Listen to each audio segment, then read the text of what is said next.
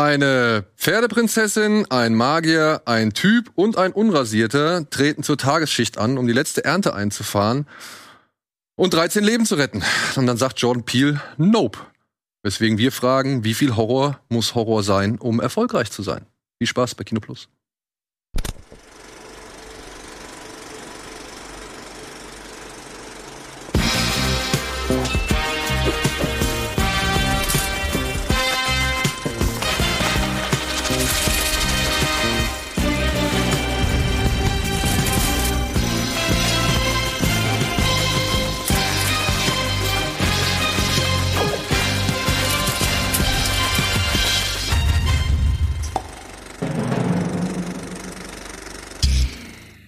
Hallo und herzlich willkommen zu einer neuen Ausgabe Kino Plus mit einer noch nie dagewesenen Besetzung. Neben Antje sind heute nämlich Urst mal wieder zu Moin. Gast alles, alles. und zum allerersten Mal und dann auch auf vielfachen Wunsch Aramis Merlin. Moin, moin. Und jetzt könnt ihr raten, wen ich von uns mit welchen Bezeichnungen eben im Code Opener gemeint habe. So. ja. Ähm, Aramis. Ganz frisch hier, ganz neu hier. Wir müssen einmal kurz ein bisschen was zu dir erklären. Unter anderem, es ist wirklich dein Name. Ja. Ja, also wie ich jetzt ich auch schon vor, im Vorfeld erfahren habe, du heißt wirklich Aramis Merlin. Allerdings ist Aramis Merlin auch dein Künstlername. Denn du bist Ja. sowohl Schauspieler oder kann, kann ich das sagen, Schauspieler? Ja, ja, ja, ja. Äh, ja, YouTuber, Streamer ähm, Und Zauberer. und, Zauberer. Vor allem Zauberer. Und du machst aber auch noch, sag ich mal, hinter den Kulissen so ein bisschen was, wenn ich das richtig verstanden habe, oder? Jein, also hauptsächlich das nur für YouTube. So. Also ich gebe manch, manchmal mache ich Kamera einfach bei Freunden, bei Freunden in Projekten oder so. Ähm, wenn man in Los Angeles, da macht jeder irgendwie irgendwas und dann hilft man sich gegenseitig und ähm, ich gebe Stunt-Training mit einem äh, Stuntman hier aus, aus LA. Und da mache ich auf Kamera einfach für, für die Trainings und so. Das ist eigentlich alles, was ich hinter den Kulissen mache. Okay, ja, gut. Genau. Aber ich meine, Stunt-Training ist jetzt nicht einfach nur alles, oder beziehungsweise es ist jetzt nicht wenig, so, sondern ähm, mit welchem äh, Koordinator arbeitest du zusammen? Äh, da ist Daniel, Daniel Lo Cicero, also ist Franzose, aber also Daniel Lo Cicero auf, auf Englisch, genau. Und ja, der hat gerade, war Fight Coordinator in äh, Black Phone. Ich weiß nicht, ob der hier überhaupt angekommen ist. Das ist ein neuer Black Phone, Horrorfilm. ja. Ja, genau. Da war Fight Coordinator. Viel hauptsächlich als Stuntman auch unterwegs in, in ganz vielen Mission Impossible äh, 6, äh, Dunkirk und äh, im Prinzip jeder Serie, die es so gibt. Ähm, wenn man da einmal drin ist als Stuntman, dann, das geht viel um Vertrauen halt in der Stuntindustrie. Und wenn man weiß, okay, den kann man vertrauen, der hat was drauf, der verletzt sich nicht, der verletzt die Schauspieler nicht, dann wird man auch immer wieder eingestellt. Das ist wirklich Connection. Und du bist quasi nach L.A. gezogen, um genau sowas dann halt auch zu machen? Genau, ja. Ich habe erst Schauspiel studiert für zwei bis drei Jahre insgesamt. Dort in, in LA und dann von Visum zu Visum, bis man dann irgendwann endlich arbeiten darf und äh, bis das dann auch äh, anerkannt wird in der Filmindustrie. Ähm, genau, so sehr Step by Step, so langsam weiter seit, nach seit, vorne. wann, seit wann lebst du in L.A.? 2014. 2014. Im Prinzip jetzt, was ist heute? August? Fast genau acht Jahre. September 2014, ja. Und sag ich mal, ich denke mal, aller Anfang ist natürlich schwer, ne? Ja. Gerade du kommst aus Deutschland, äh, dich kennt keiner, du willst in der Filmbranche Fuß fassen. äh, würdest du sagen, es war bislang schon ein eher beschwerlicher Weg oder wird es auch manchmal überdramatisiert? Also, ähm, es wird definitiv nicht überdramatisiert. also schon, schon, ist schon schwer auf jeden Fall. Dieses einmal entdeckt werden und dann geht's los. Das gibt's, äh, was man so denkt, oh, auf der Straße entdeckt und dann ging die Karriere los. Keine Ahnung, ob, äh, ob das überhaupt noch in den Köpfen von den Leuten ist so, aber sowas gibt's auf jeden Fall nicht mehr wirklich. Vielleicht hier und da mal ein Fall, dass man direkt irgendwie als eine große Rolle in ein Projekt reinkommt und es dann losgeht.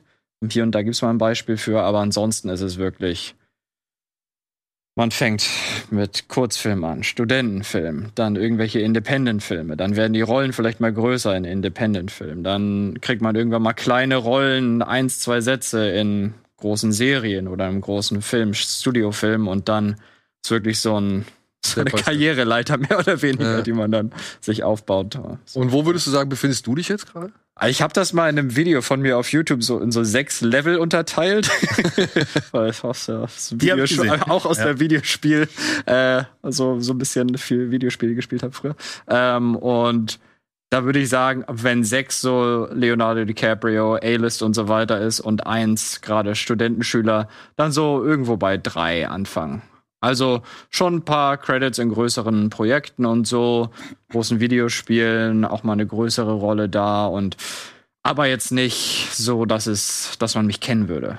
Also die meisten würden mich ja nicht als Schauspieler kennen, so wenn man hier und da mal eine ganz kleine Rolle gespielt hat oder so, da bin ich noch relativ, ähm, was das betrifft am Anfang, ja. Und was wäre dir lieber, wenn jetzt einer ankommt und sagt, Alter, ich habe hier den absoluten monströsen Actionfilm, was weiß ich, nehmen wir mal an, da kommt jetzt Warner kommt an und sagt, hier, wir wollen dich mit nach Afrika oder sonst irgendwo nehmen, um Mhm. den neuen Mad Max irgendwie mitzugestalten, beziehungsweise actiontechnisch zu begleiten, so.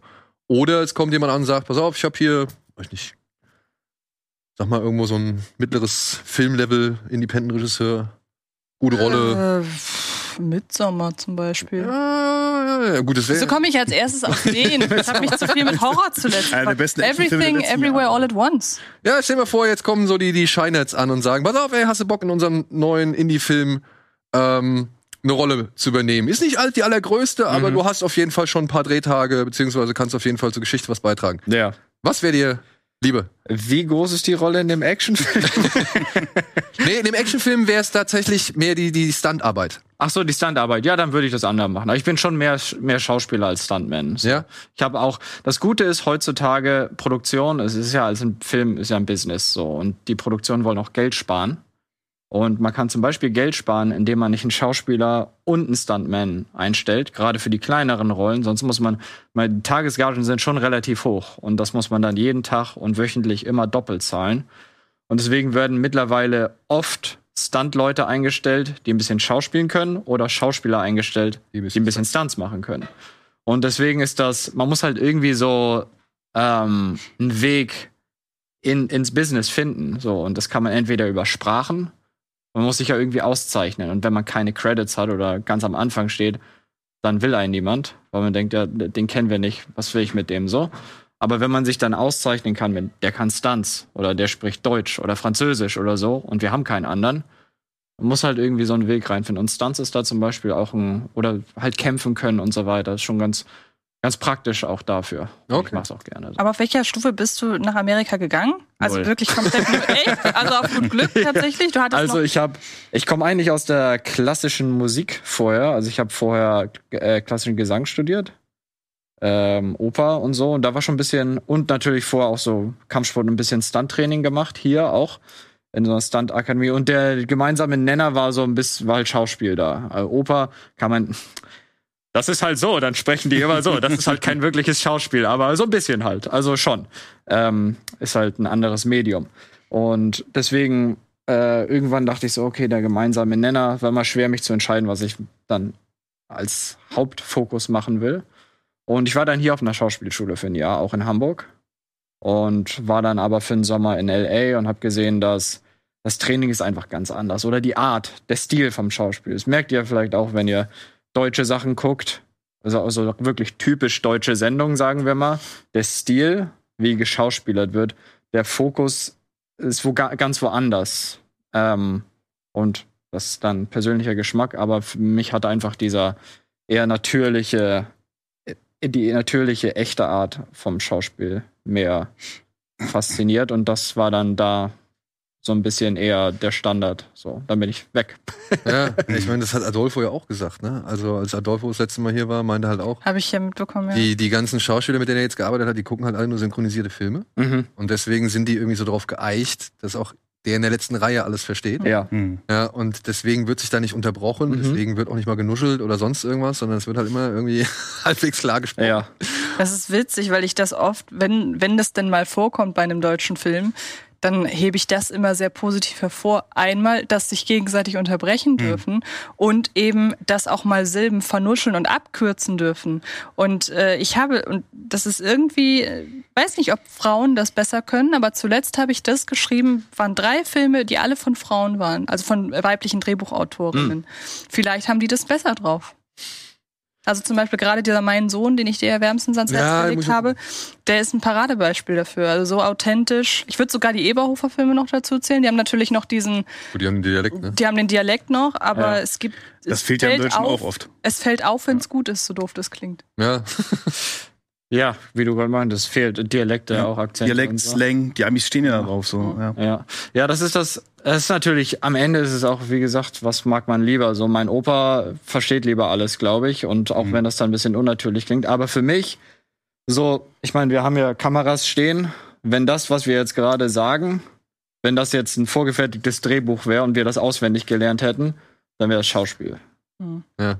Fertig. Auch wenn es jetzt kein großes Drama ist oder so. Ja, gut, ja. aber, Ja, ja. aber das ist für mich so und Jetzt kann man ja sagen. gesagt, Ist halt, ist also halt ja, für, für mich ist dieses, dass man alles perfekt und dann diese Schauspielerstimme, dann reden sie so in einer Serie, aber so redet doch kein Mensch. Und das für mich ist das einfach komisch. Aber Hm. wenn jemand das mag, soll das gucken. Ja, meine Frau hatte das Video von dir gesehen und hat gemeint, ey, guck dir das mal bitte an. Und äh, meine Frau ist Riesenfan, schönen Gruß an dieser Stelle. Danke, schönen Gruß. Und die meinte so, ey, den musst du mal, den musst du mal einladen, der muss mal irgendwas erzählen. Das ich das, ist, das ist der Grund. ja, danke. Ja, nee, aber nein, nein, nein, nein. Abseits davon, ich, ich habe sehr viele Nachrichten bekommen, weil du irgendwie geschrieben hattest, dass du jetzt gerade in Deutschland bist. Mhm. Und dann haben halt wirklich sowohl bei uns im Forum als auch über die YouTube-Kommentare als auch bei Instagram habe ich Nachrichten bekommen, ey, Aramis ist gerade in, in Hamburg, äh, könnt ihr den nicht mal einladen. Und deswegen äh, trifft sich oder kommt zusammen, was zusammenkommt. Ja, vielen Dank für die Jetzt Einladung. schnell noch dann einmal kurz hinzu. Hast du irgendwas gesehen, abseits von den Sachen, die du jetzt für die Sendung heute gesehen hast, zuletzt? Zuletzt,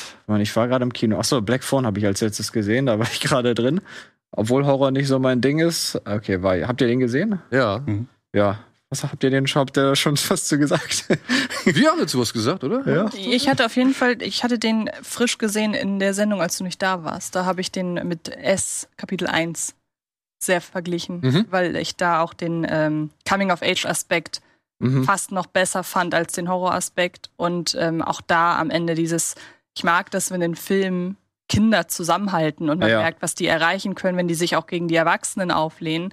Und da habe ich, fand ich schon durchaus Parallelen gesehen zwischen S Kapitel 1, den ich auch kürzlich mal wieder gesehen habe, und äh, eben The Black Phone. Also ich mochte den sehr und ich bin auch ein großer Ethan Hawke-Fan. Mhm. Und daher, ich mochte den. Cool. Du bist nicht so ein Horrorfan, das wird ja, Ja, spannend. bin ich, bin ich nicht wirklich. Ähm, bei dem Film jetzt, der war jetzt nicht irgendwie sonderlich, also der war jetzt nicht super Horror so, war eher so ein bisschen mehr auf der Thriller-Seite für mich persönlich. Habe das Gefühl, der war auch eher so dann, ich glaube, der ist auch gerade richtig gut bei so der, der, sag ich mal, bei der Jugend angekommen, so. Merke ich auch so online, der eine Schauspieler, der war auch bei uns dann beim Stunt-Training, der dabei ist. Und der, seine mit dem Fanbase Stirnband? ist- Der, der, ähm, der so ein bisschen wie der, äh, äh, wie heißt der, Eddie von Stranger Things, Ja. in Jung quasi. Der also am Spielautomaten ist und dann so eine Kampfszene hat und Ach so ja, weiter. okay, okay, okay. Äh, eher wie Billy von Stranger Things, nicht Ja, wie ja, Eddie. ja, ja. Auf jeden Fall, äh, ich weiß gar nicht, Vance heißt der Charakter. Das war so ein Schulschläger, ne? genau, ja. Ja. Genau. Der eigentlich gar nicht so eine Riesenrolle. Alle, die meisten Rollen sind ja eigentlich gar nicht so groß. Aber das hat den, den, was echt cool ist, den, den jungen Darstellern da richtig, einen richtigen Push gegeben jetzt. Also ich glaube, da wird man, wenn die so weitermachen, wird man von allen vier oder fünf äh, Kindern, die da drin sind, wird man mehr sehen. Also ich hoffe von der Kleinen, also die Schwester die- von ihm, die fand ich Mhm. super. Ja, ich Die auch. Szene mit dem, also das war für mich die beste Szene, wo der Wo der Vater, Vater? der Alkoholiker ist. Ja. Da ich, da, das war echt schwer anzugucken. Ja. Also, Das fand ich auch. Also da, und da, das hat die Kleine echt super gespielt. Ja. Hat die Kleine echt super gespielt. Gut, so, müssen wir sie weitermachen. Urst, Ja, was los? was hast Ich bin ganz überrascht, Mensch. Was hast du zuletzt gesehen, Äh, ich außer hab- jetzt den Sachen, die wir hier heute noch Ich besprechen habe werden? zuletzt, weil ich ein bisschen im Lovecraft-Fieber bin, äh, mir The Resurrected angeschaut. Von 1992. Welcher ist das nochmal? Kennt keine Sau. Es ist der zweite Film von Dan O'Bannon. Okay. Und ich wusste nicht, dass der zwei Filme gemacht hat. Ich dachte, Dan O'Bannon, der hat äh, Return of the Living Dead gemacht. Ja. Ja, das Alien-Drehbuch geschrieben. Gut. Ja, Darkstar und dann das war's. Aber er hat wohl 92, glaube ich, das war ein Fernsehfilm, diesen Resurrected gemacht. Uh, das ist ein verdammt guter Lovecraft-Film. Ich war richtig erstaunt. Also die Effekte sahen geil aus. Äh, dafür, dass es ja so ein, wie gesagt, so ein kleines Fernsehspiel war.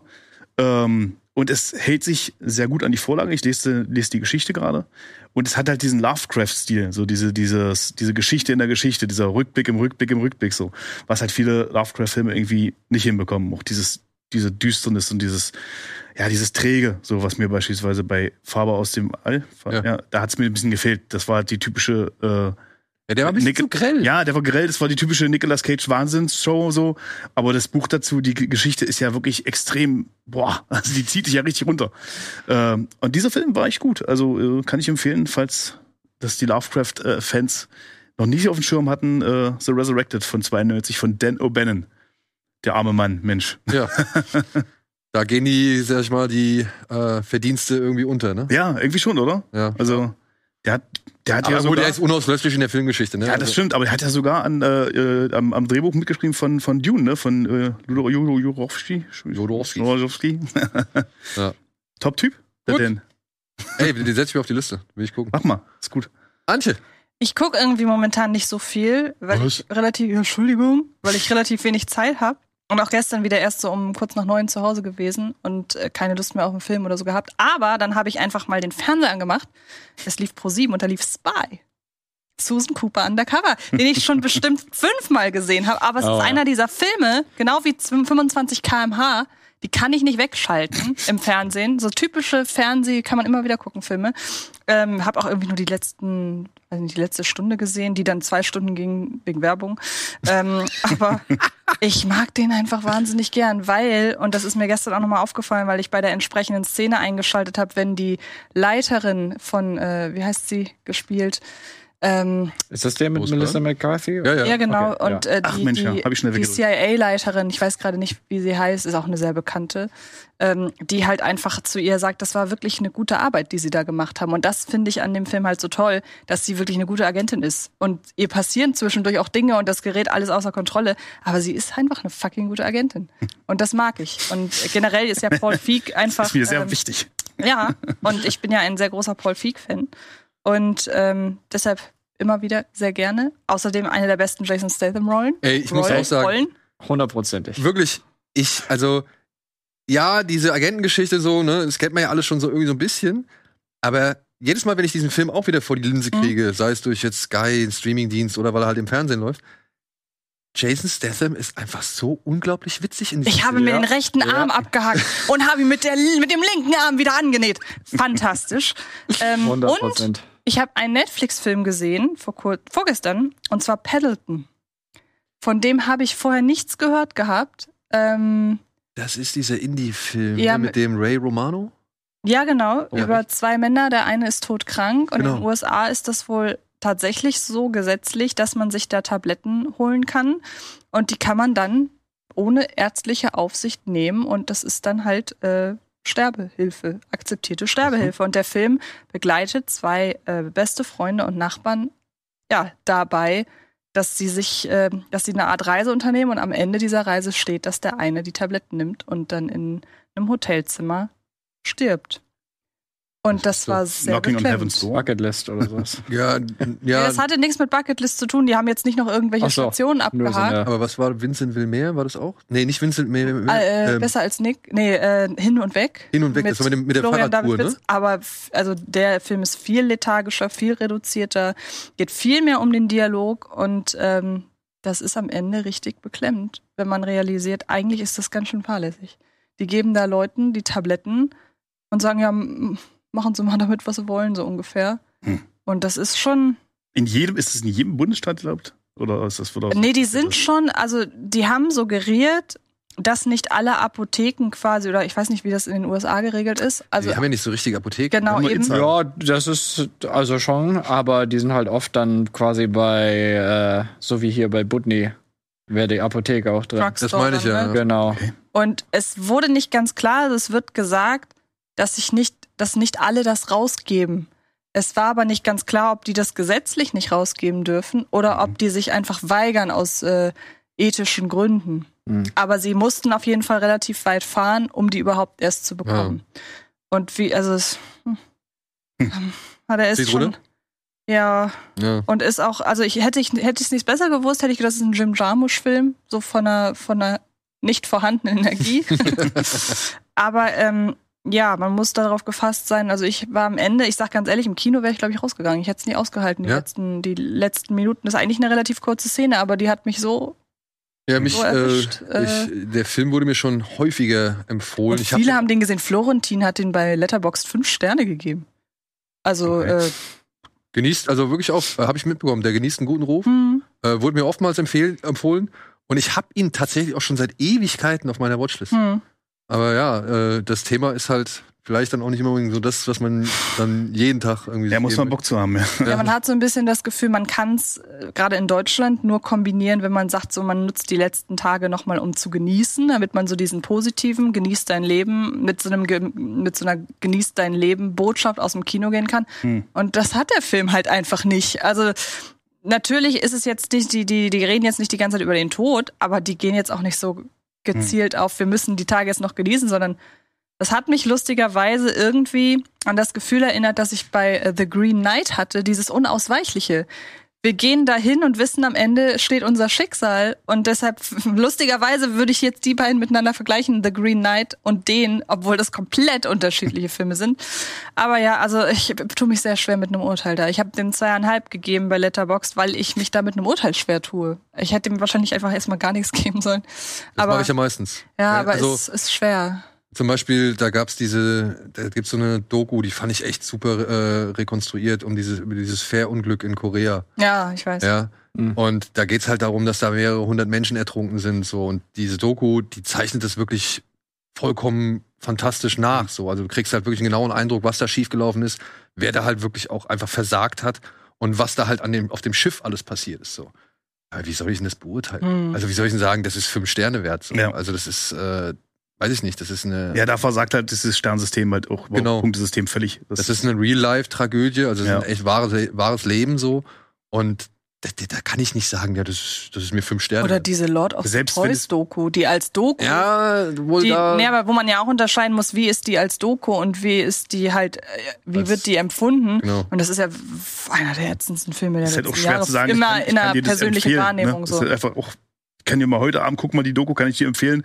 Ist auch irgendwie so. Ja, kannst du nicht Versau dir sagen. mal deinen Abend so, wenn du Bock hast. hast du gerade gute Laune? Nee, pass mal auf.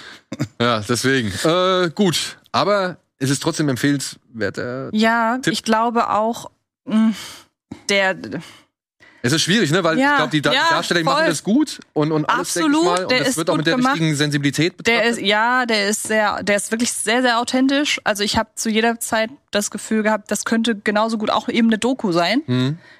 Aber wenn man da dann halt wirklich zehn Minuten vor Schluss dann da sitzt und denkt, ich würde jetzt am liebsten rausgehen, ist schon schwer, sowas zu empfehlen. Aber vielleicht haltet ihr euch einfach an die Bewertungen von zum Beispiel Sandro oder Florentin. Die haben alle, auch Tobi fand die auch super. Hat das erste Mal seit zwei Jahren gefühlt ein Herz vergeben bei Letterboxd. Also vielleicht orientiert ihr euch eher daran und weniger an, an meiner Ja. Bewertung. Gut. Machen wir kurz eine kleine Unterbrechung. Hier kommt ein kleiner Superspot. Und danach melden wir uns zurück mit ein paar Kinofilmen und Streaming-Tipps.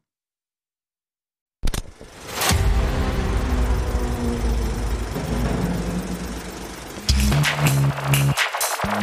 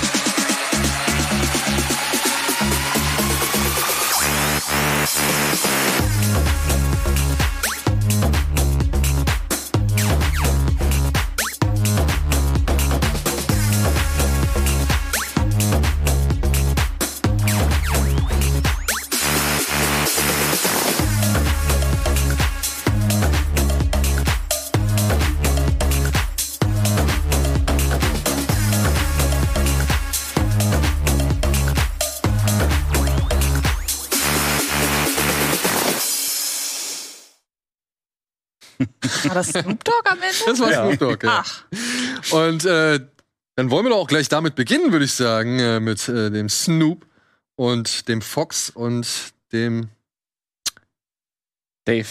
Dave. Aber ich wollte den Franco jetzt Franco. eigentlich sagen. Den Franco, ja. So, ähm, stream it, bitte.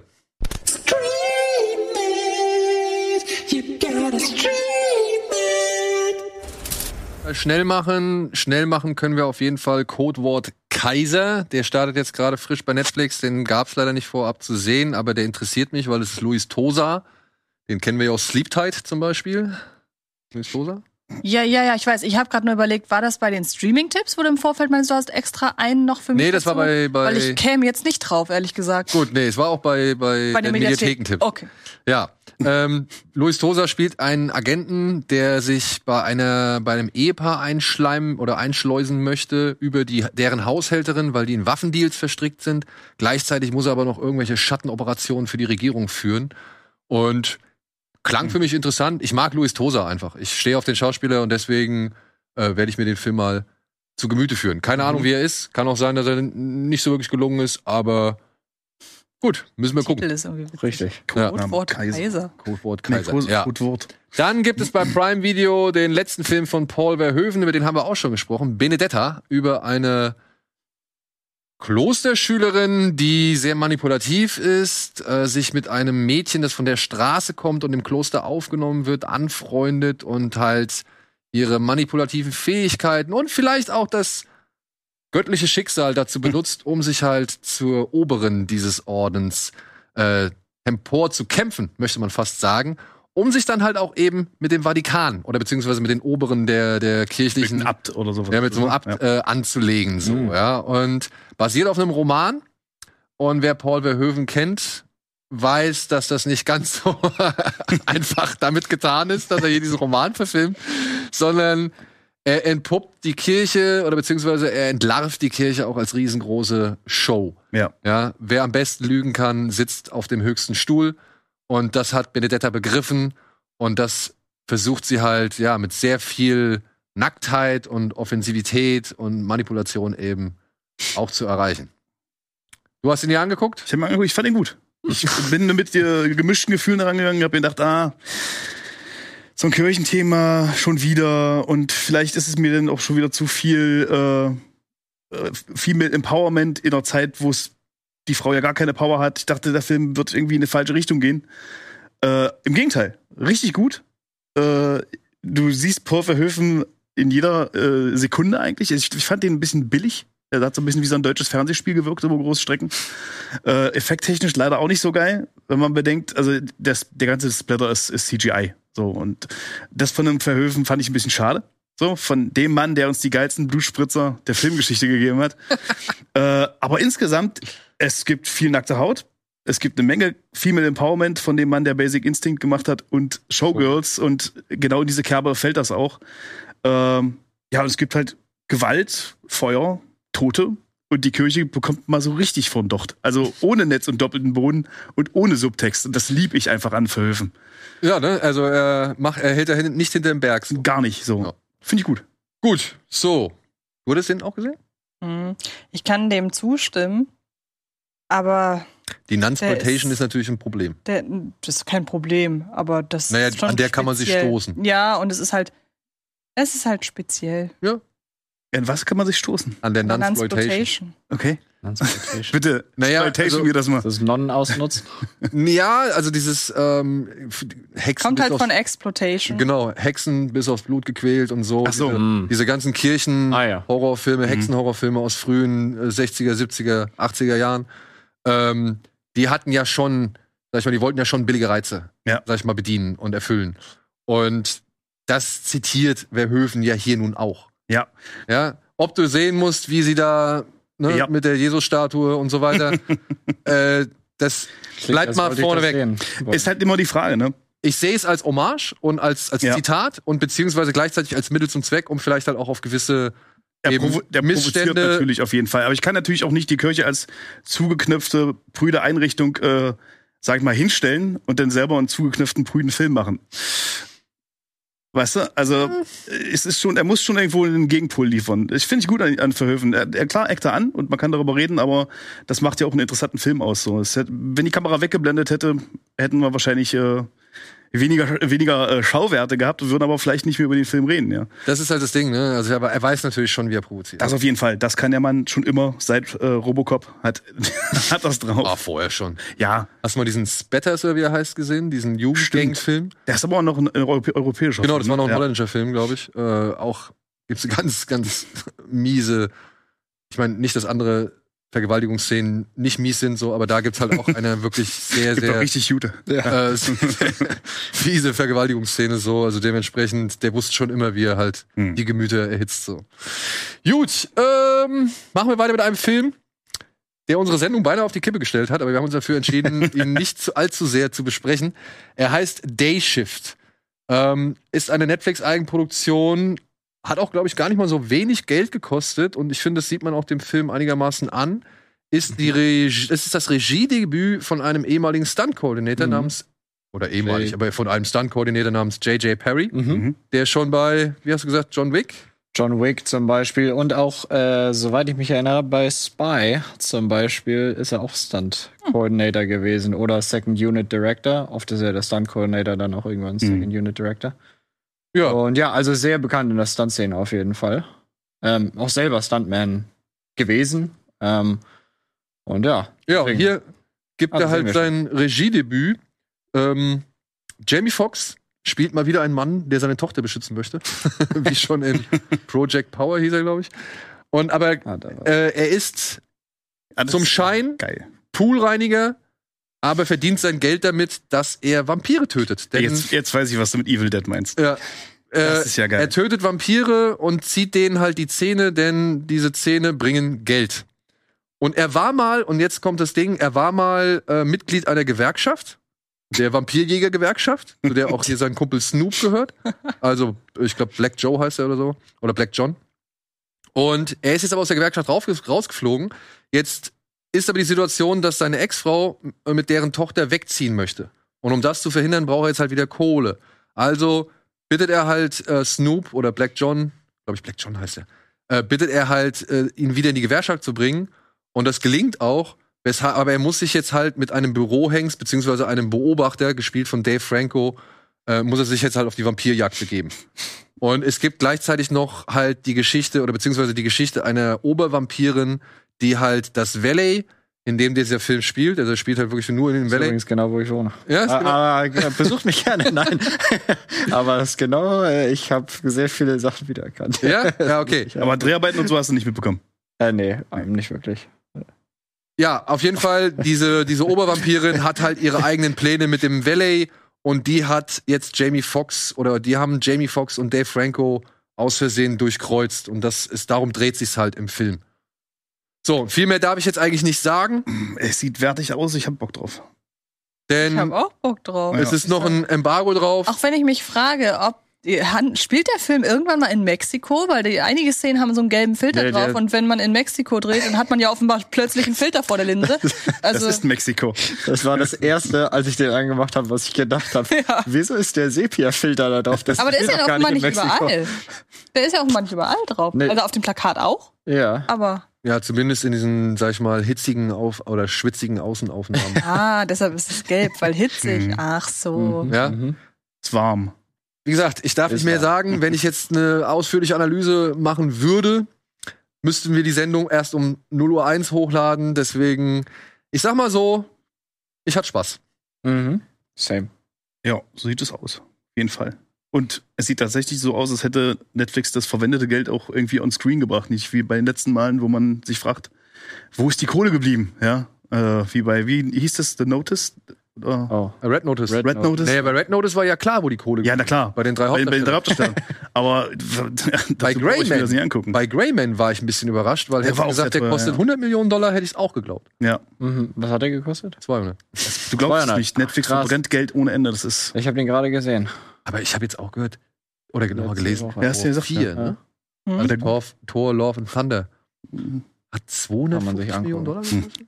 Dem- Also kann ich es bei Greyman sehe ich es eher als bei Tor 4, wenn ich ganz ehrlich bin. Ja, ich frage mich auch, was bei Tor 4 250 Millionen Dollar gekostet Ja. Also, Also- CGI wahrscheinlich allein ja. schon. Die sind wirklich durch die Universen gesprungen. Russell Crowe. Der Ernährungsplan. Nee, Quatsch, Russell. Crowe, sag ich schon. Kurt Der Russell. Ernährungsplan für das Training von Chris Nee, warte. Hemsworth. Ich verwechsel gerade. Wer ist wer? Russell Crowe ist es nicht. Doch. Oh, Russell Crowe ist Ja, zuerst. ich war ich gerade bei Kurt Russell. Aber der kriegt wär geil. garantiert keine zweistellige Millionensumme Nee. für den Auftritt. Hallo? Unhinged? Ja, das war ein ganzer Film. Das war sein Durchbruch, das war sein Comeback. So, kommen wir zu einem Film, über den wir reden dürfen. Mhm. und der mir tatsächlich in der letzten oder vorletzten Ausgabe einfach vollkommen durch die Lappen gegangen ist. Denn ich hatte mal gehört, er soll eigentlich ins Kino kommen. Und mit Colin Farrell, Viggo Mortensen und einem Regisseur wie Ron Howard könnte man eigentlich auch davon ausgehen, dass der ins Kino kommt. Aber ich schätze mal, dieser Film ist so ein bisschen Opfer der Fusion von MGM und Amazon geworden.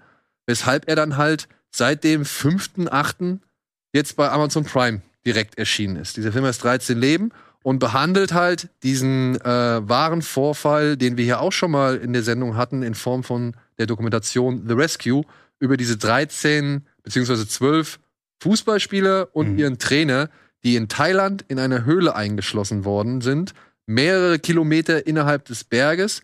Und während sie halt da drin waren, um den Geburtstag eines ihrer Teamkameraden zu feiern, ist halt ein Monsum losgebrochen. Die Höhle ist vollgelaufen mit Wasser, die Kammern sind vollgelaufen mit Wasser, die da in dieser Höhle existieren. Und die Jungen kamen halt nicht mehr da raus. Und daraufhin ist eine gigantische Rettungsaktion entstanden, in der wirklich mehrere Nationen über den Erdball hinweg 5000 zusammengekommen sind. 5000 Menschen. oder so. 5000 Menschen, Amerika, Thailand, was weiß ich, England, äh, aus allen Ländern kamen Leute, aus Hongkong kam einer, der ein Ingenieur, der mitgeholfen hat. Und die haben halt versucht, die Jungs zu retten. Und ja, die Geschichte ist halt bekannt. Sie haben es geschafft, ja. Und Ron Howard hat jetzt den, all das, was jetzt auch The Rescue schon in etwas kürzerer Zeit irgendwie zusammengefasst hat, nochmal als, ja, gutes, solides, zweieinhalb Stunden langes Hollywood-Kino Ja. äh, inszeniert. Und ich, ich sag's gleich vorweg, ich hatte nicht den, das Gefühl, dass dieser Film zweieinhalb Stunden ist, weil der Mhm. so zack, zack, zack, zack die ganze Zeit vorwärts marschiert Ja. und wirklich versucht, alle Facetten und Parteien, die da mitgewirkt haben und die da irgendwie relevant sind für die Geschichte, Mhm. aufzugreifen und zumindest mal einen Moment Screentime zu geben. Zumindest also, also so, dass zum Beispiel auch die Bauern gezeigt werden, die sich bereit erklärt haben, dass, die, dass ihre Felder halt mit dem, mit dem Wasser, was vom Berg abfließt und eigentlich in diese Höhle, Höhle fließen sollte, Mhm. dass das auf ihre Felder umgeleitet wird, so. Für die Jungs. Ja, und ich habe jetzt noch nicht ganz fertig geschaut, aber das, was ich gesehen habe, das waren so ungefähr anderthalb Stunden, fand ich echt in Ordnung. Ja, ich finde auch, äh, in der heutigen Zeit kann man ja gerne mal den Glauben an die Menschheit verlieren. Und das ist sowas, wo man den auch mal zumindest für zwei Stunden zurückgewinnt. Ich meine, klar, wie gesagt, die, die Story kennt man ja. Aber muss man auch sagen, als ich den jetzt geguckt habe und man weiß, wie es ausgeht, dann ist es natürlich okay, man weiß, wie es ausgeht. Ist es jetzt überhaupt noch spannend zu gucken? Aber ist Aber war's. Mhm. Alter, ich, es gibt, also es gibt Szenen, da, da konnte ich selber nicht atmen. So.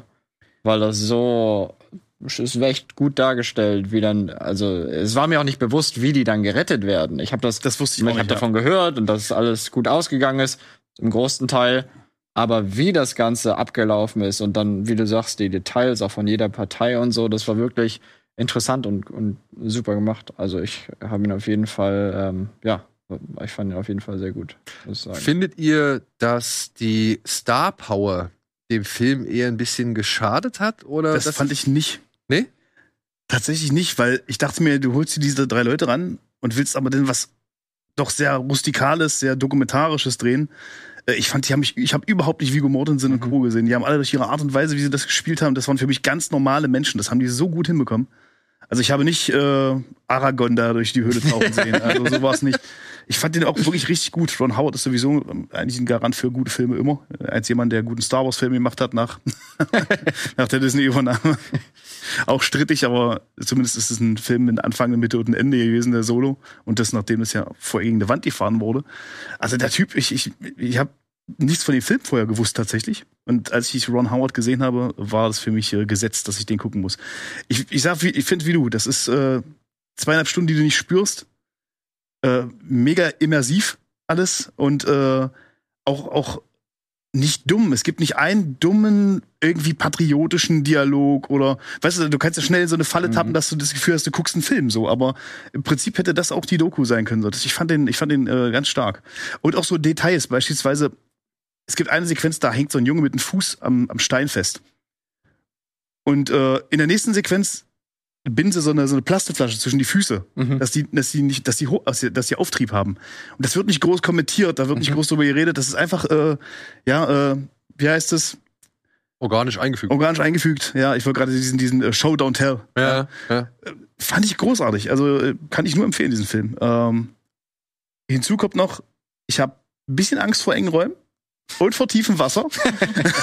Deswegen fahre ich die ja komplette also Adresse. für Klaustrophobiker ist das, glaube Ja. ich, echt auch die komplette nochmal- Adresse, um da auch ja, Herzrasen beizukriegen.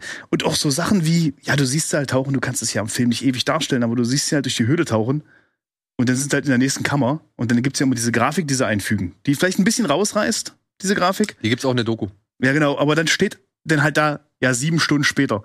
Ich denke mir, Alter, du hast da sieben Stunden, du bist da sieben Stunden durch diesen Korridor gerobbt, das ist doch krank. Und dann, wir wollen ja nicht spoilern, wie sie die rausbringen, aber die bringen sie ja auch noch raus. Ja. Die robben also mit den Kindern in die andere Richtung zurück. Unvorstellbar. Also, ähm, geile Geschichte im echten Leben gewesen, quasi. Und äh, ein geiler Film. Hast, du- hast du den gesehen? Nee, und ich frage mich, seitdem ihr redet, sehr verzweifelt, kram ich in meinem Gehirn. Vor ein paar Jahren kam auch bei Warner, das weiß ich komischerweise, ein Film raus über eine Rettung. Da sind, äh, ich weiß noch, dass die Hauptfiguren, glaube ich, Lateinamerikaner und Amerikanerinnen waren, die auch in der Höhle verschüttet mit Das waren. war aber mit Bergwerk dem- oder so? Ja, genau, das war mit dem Bergwerk. Ja, und ich frage mich gerade, wie der heißt. das weil das wir war- doch raus. Ja, und ich versuche das die ganze Zeit, weil der, den hat ja auch keine Sau gesehen. Also das war ja irgendwie das ist ein typischer, den zeigen wir der Presse und ein Publikum Ja, ja, genau. sieht den Okay. gar nicht. Ja. Film. Aber wie hieß denn der? Äh, Weil den fand ich auch ganz okay, muss ich sagen. Der war auch Hm. schön unaufgeregt. Aber wie zum Teufel hieß der?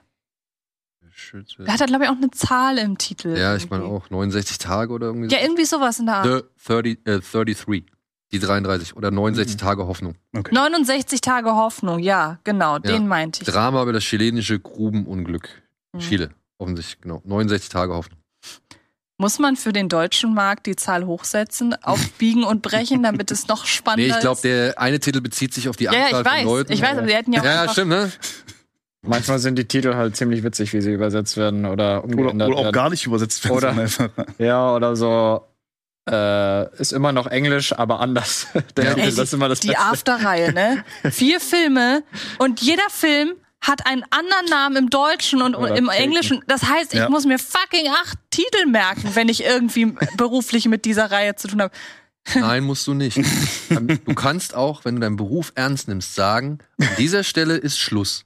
An dieser Stelle verweigere ich mich der Aufnahme. Hier ist mein Limit erreicht. Ich muss nicht alles im Leben gesehen haben. Ja, Ja, Das ich ist wie kann bei- auch wie den bei Jackie Beruf Chan-Filmen so. ja, ja. ja. Wie viel Ohne- Jackie Chan-Film ich doppelt habe, weil es einen anderen Titel hatte. Aber am besten war das früher noch bei, bei sowas wie Karate Tiger, wo sie Auch da, einfach Ja, Karate Tiger, nur weil Jean-Claude Van Damme auch da drin ist, hat nichts mit dem anderen zu tun. Das ist Karate Tiger 3, okay. Ja, aber gut, die Verleihstrategien früher, Ja, die, ich waren mein- schon, die waren schon abenteuerlich. aber das, das hatte ich jetzt gerade mit dem englischen Titel wieder bei der Serie Blackbird. Mm. Alle fragen mich, ey, hast du Blackbird gesehen? In with the Devil. ja. Ich, Ja, nee, hab ich nicht, keine Ahnung, was ist, was ist das? Und ich habe aber diesen Trailer zu In with the Devil schon mindestens 10.000 Mal gesehen, weil der ständig auch irgendwo aggressiv beworben wird. Äh, genauso wie der Lack, der, der Mhm. Animation. Also aggressiver wird in diesem Jahr nichts anderes, aber offenbar. Also Apple hat keine, keine AbonnentInnen, aber Geld für die Promo für Lack. Wo auch immer das herkommt. Und ähm, dann, dann raff ich, okay, Blackbird heißt auf Deutsch In with the Devil. Aber es kann, also wie ich das, ich, weil da kommt, ich mache tatsächlich, das ist eher dann auf, auf lustig gedacht, weil die manchmal halt sehr absurd sind, die Übersetzung.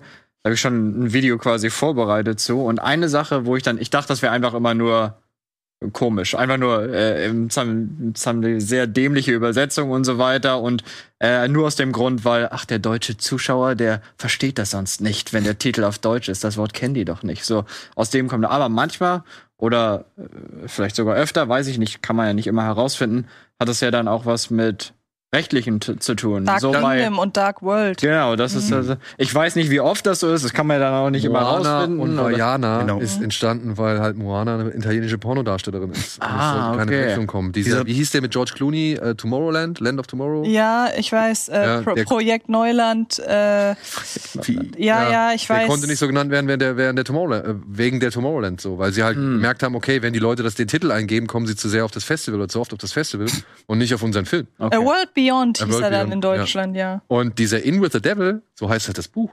Also in Deutschland hat man einfach den originalen Buchtitel Okay. genommen, den Das man in aber Amerika nicht genommen aber hat. es gibt noch The Devil Okay. Within. Ja, das ist wieder was ganz anderes. Oder? Was, ist, was war das denn? War das auch ein Horrorfilm? Das war ein Horrorfilm. Ja. Aber das verzerrt, finde ich, wenigstens so den Grundton nicht, wenn ich da an Thunder Road und der Chaos Cop Ja. denke. Aber das ist wirklich der, Der die Jim größte, Cummings Film, ne? Die Also, größte äh, Frechheit. Also wirklich, wirklich, ey, der Chaos kommt. Naja. So, komm. Äh, wir kommen. Wir, schnell die Mediatheken-Tipps einmal, äh, würde ich kurz abhaken. So. In der Arte-Mediathek gibt's unter anderem Die Träume Ah, jetzt von weiß ich, was du meinst. Bernardo Bertolucci über eine ja, schon sehr äh, spezielle Dreiecksbeziehung äh, über ein Geschwisterpaar, das sich einen jungen äh, Kollegen ins, ins, äh, in die, ins Apartment holt und die fangen halt an, anhand ihrer Filmliebe sich so gewisse Bestrafungen auszudenken und dann halt Moral und Tabus herauszufordern. So, ja? Also ist vielleicht für den einen oder anderen Filmfan und Klassiker-Interessierten auf jeden Fall eine Sichtung wert. Dann haben wir The Congress, der oder der Kongress von Ari Vollmann, dem Regisseur von Waltz bis Bashir. Ein Film, der jetzt noch mal an Aktualität gewonnen hat, meiner Ansicht nach. Also viel mehr an Aktualität gewonnen hat als zuvor. Hier geht es um eine Schauspielerin, gespielt von Robin Wright, die spielt sich selbst. Und sie erklärt sich dazu bereit, die Rechte an ihrer Persönlichkeit aufzugeben und sie der Filmindustrie zu, äh, zur Verfügung zu stellen, sodass die halt auf die nächsten 10, 20 Jahre hin ihr Antlitz digital benutzen So. dürfen äh, und ihr, ihren Namen benutzen dürfen und so weiter. Und sie hat damit halt gar, gar nichts mehr zu tun. Das ist so die eine Hälfte des Films. In der anderen Hälfte fährt sie halt zu diesem Kongress und von da an wird dieser Film dann halt ein Zeichentrickfilm, der sich in surrealen äh, Welten befindet, wo sie dann unter anderem auf John Wayne und andere berühmte Filmdarsteller äh, Darsteller trifft. So, ja. Also die, ich finde die zweite Hälfte nicht mehr ganz so gut, aber der erste ist wirklich geil gespielt, mit Harvey Keitel auch eine super Rolle, der ihren Agenten spielt und äh, Robin Bright. Es ist so krass. Das war halt zu einem Zeitpunkt, wo sie halt auch wirklich nicht so wirk im, im, im Geschäft, dick im Geschäft war und auch alles vor House of Cards und so weiter. Und die hat ja danach noch richtig, also mit House of Cards ging es ja noch mal so richtig aufwärts für, oder beziehungsweise hat sie noch mal richtig zugelegt. Und alles, was da geschildert wird, über früh, über kurz oder lang, es wird bald kommen. Wir hatten schon die Diskussion über einen James Dean Doppelgänger Ja. und, und über andere digitale Figuren und Tupac und was weiß ich Ist so. das nicht bei Carrie Fisher im Prinzip schon so? War das nicht so? Genau, Carrie Fisher hatten wir jetzt schon äh, nochmal rekreiert. Wir hatten äh, Brandon Lee, wir hatten Bei Paul, Paul Walker. Walker gab es die Diskussion, ob Ja, es so wird. Und, und äh, das Bei- wird beim Thema ersten Mal war es doch, war's doch Gladiator, oder? Das erste, was mir so äh, prominent ins Auge sticht, wo der Darsteller verstorben ist. Oliver Reed. Oliver Reed. Und wo man ihn dann doch schon mal sieht sogar besser aus als, äh, als die, die, die komplette CGI-Rekonstruktion. Warum auch immer. Ich glaube, da haben sie original Referenzmaterial genommen, mit ihm Schatten ins Gesicht gepackt. Ja. Aber das war das erste Mal, wo mir so bewusst wurde, dass so, eine, so ein Mensch einfach nochmal gemacht wurde für den Film. Ja. Und deswegen ist äh, vielleicht auf jeden Fall für den einen oder anderen echt interessant. Dann gibt's noch einen kleinen, feinen Öko-Horrorfilm, The Hello, in der ARD. Da geht's um einen ja, Wald- oder Baumforscher, der mit seiner Familie in so ein abgelegenes Landhaus halt zieht, um dort den Wald zu untersuchen und plötzlich feststellt, oh, es ist alles nicht mehr so ganz grün, wie es hier so schön scheint. Und ist von dem ähm, Regisseur Corin Hardy, heißt er, glaube ich. Das ist der, der The Nun dann später gemacht hat. Äh. Auf Soll den wir das gleich jetzt die Empfehlung sein? Nein, das ist jetzt. Nein, nein, nein, nein, nein, nein. Aber ich würde sagen, wenn dir den Nun gefallen hat, sollte man sich The Hello auf jeden Fall angucken. Ich finde The Hello besser als Nun, auf jeden Fall. Das ist aber auch nicht so schwer. Ist nicht so schwer. Wir Genau. reden von den Sinnern. Wir reden von dem The Den, Nun, den über den wir, Conju Conjuverse-Sinnern. genau. Und über den werden wir gleich nochmal reden. Oh Gott. Ja.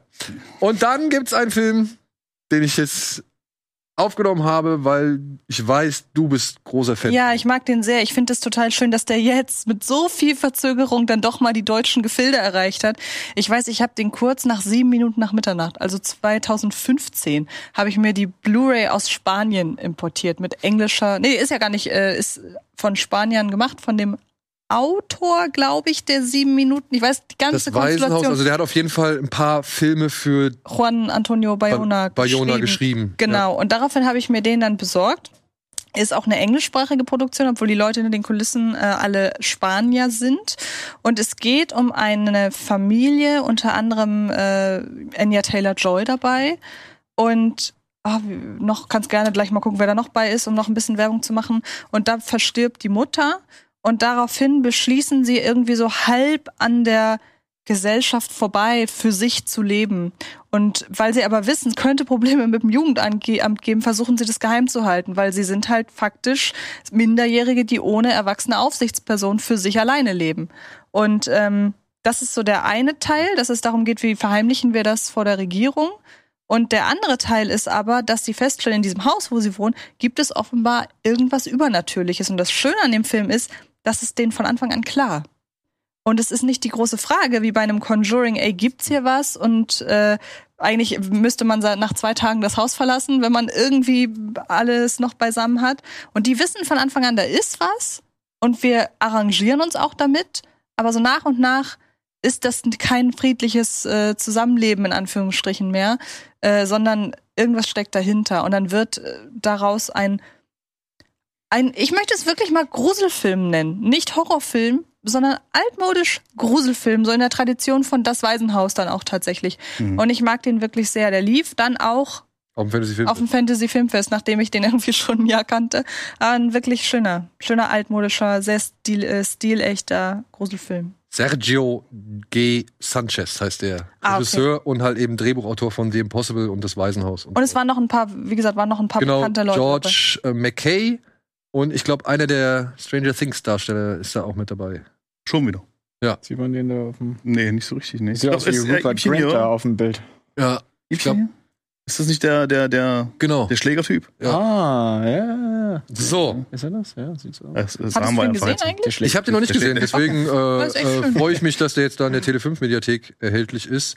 Die kann man sich auch dann zum Beispiel über Join angucken, wenn man äh, das auf dem Fernseher gucken möchte.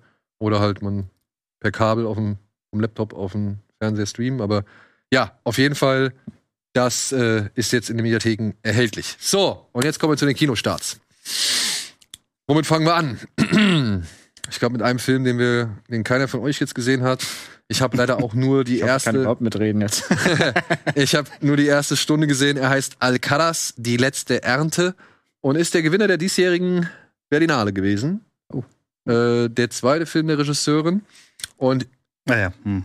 äh, was soll ich sagen? Hier geht es um eine Familie, die erfährt, okay, wir verlieren hier unser ganzes Land. Ja. Also der Großvater, der, der, der, der Opa hat so gesehen keine Unterlagen darüber, dass das Land eigentlich ihm gehört, was er seit, seit- was er seit Jahren oder seit mehreren Generationen mit, mit Pfirsichbäumen ähm, bepflanzt oder mit anderem Gemüse und so weiter. Also die leben halt einfach von äh, den Pfirsichen oder von der Ernte. Und jetzt erfahren sie, sie müssen ihr, ihr Land räumen. Ja. Und deswegen beschließen sie noch einmal wirklich alles einzufahren, was möglich ist. Und ähm, wirklich so viel rauszuholen, wie möglich ist, um dann möglichst äh, mit einem guten Ertrag Mhm. aus der Sache rauszukommen. Und parallel dazu versucht der eine Sohn da halt auch ein bisschen Marihuana anzubauen. Und wir sehen viel von den Kindern. Und im Endeffekt ist es wirklich einfach Landleben gefilmt. Ja, und das sind auch alles Laiendarsteller, so wie ich es mitbekommen habe. Also, und, und das, das merkt man auch, aber das ist, trägt halt sehr zur Authentizität bei Hm. dieses Films. Hm. Muss man sich halt aber auch meiner Ansicht nach echt drauf einlassen wollen, weil große Konflikte und so weiter werden da halt eher ganz normal und alltäglich halt eben erzählt. So. Also es gibt auch nicht wirklich viel Drama, bis vielleicht auf, also bis vielleicht zum Ende, wo es nochmal um eine Demonstration geht, wo Hm. sie halt für ihren, für ihren, für den Erhalt ihres, ihres Landes irgendwie nochmal protestieren wollen. Mhm. Hm. Ja. Hm. Hm. Erinnert mich stilistisch gerade so ein bisschen an äh, Nomadland.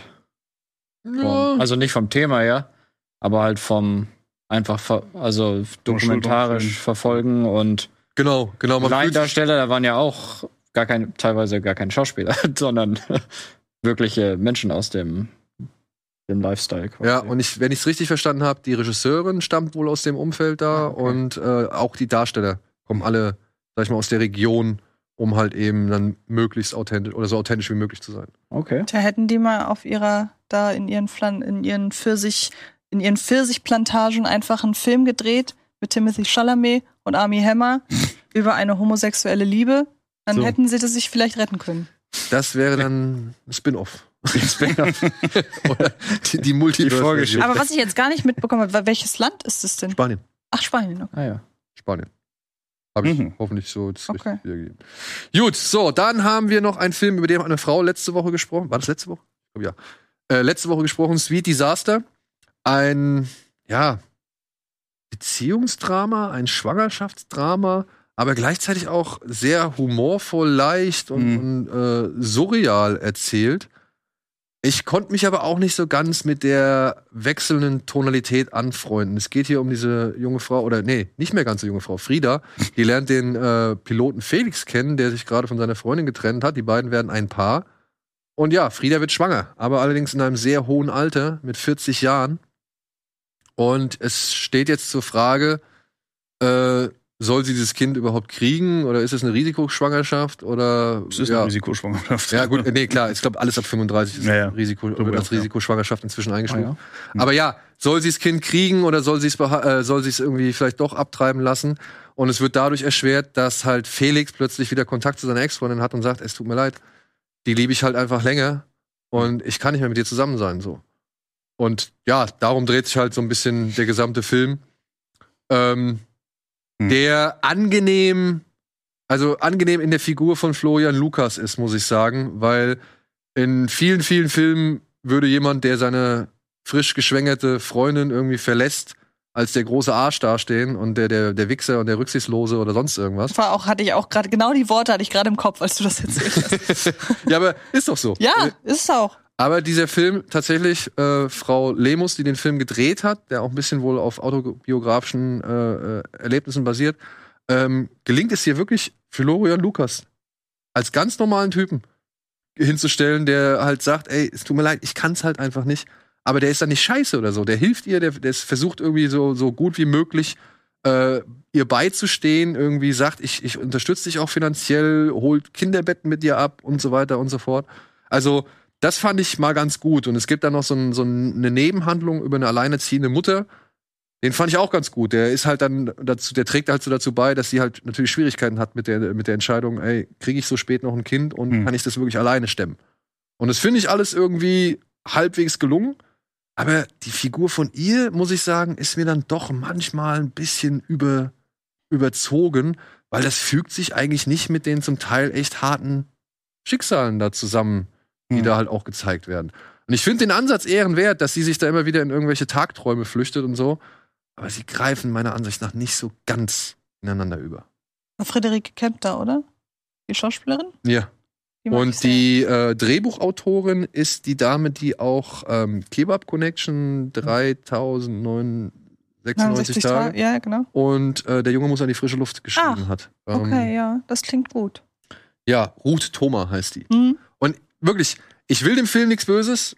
Er hat mich halt einfach nicht so ganz abgeholt, so, obwohl ich die Themen eigentlich ganz, äh, also einige Themen in diesem Film ganz gut verhandelt worden fand.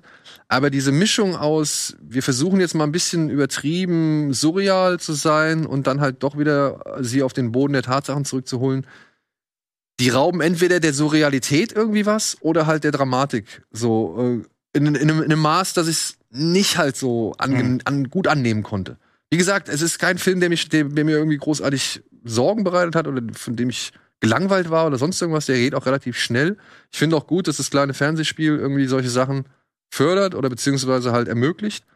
Aber ist vielleicht dann auch das, das Ding. Ich glaube, wenn das eine französische, eine spanische, eine englische oder eine amerikanische Produktion gewesen wäre, dann wäre das nochmal was anderes. Dann wär- würde es, glaube ich, anders funktionieren. Hm. Hast du ihn, hat, hat einer von euch irgendwie Nee, ich hab- Ein bisschen. Ach, das ist angefangen, ja. Aber Ja. und jetzt pass auf, jetzt kommt das Ding. Ich habe mit der Regisseurin Kontakt gehabt und sie sagte, sie findet es echt erstaunlich.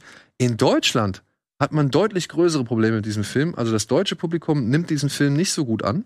Und das habe ich auch bei Letterbox irgendwie gelesen. Also wenn du deutsche Reviews liest, sind die halt meistens schlecht und, und stützen sich auf die typischen ja, deutsche Comedy. Wollte ich gerade sagen, wenn du, also generell, wenn man Leute, die aus Deutschland kommen, die Letterbox nutzen, wenn man die einen deutschen Film bewerten lässt, dann brauchst du die Reviews eigentlich schon gar nicht mehr lesen, weil das sind alles, nee, ernsthaft, weil das sind alles so aus Prinzip, ist, m- kriegt das eine schlechte Ja. Bewertung, Reviews. Also es sind schon, aber in, der lief dann, und das hat sie mir erzählt, der lief aber in Amerika auf diversen Festivals oder im Ausland auf diversen Festivals und dann siehst du die ausländischen Stimmen. Mhm. Und die sind dann alle so bei Ja. drei, dreieinhalb, vier und fanden den halt auch echt gut.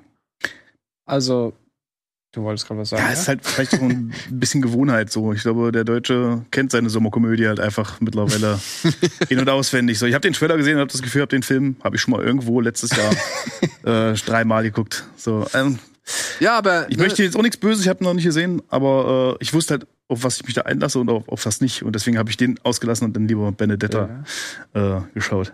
Ja, ey, es ist auch, es sind auch wirklich ne, die ein- eigenen, die eigenen Vorlieben.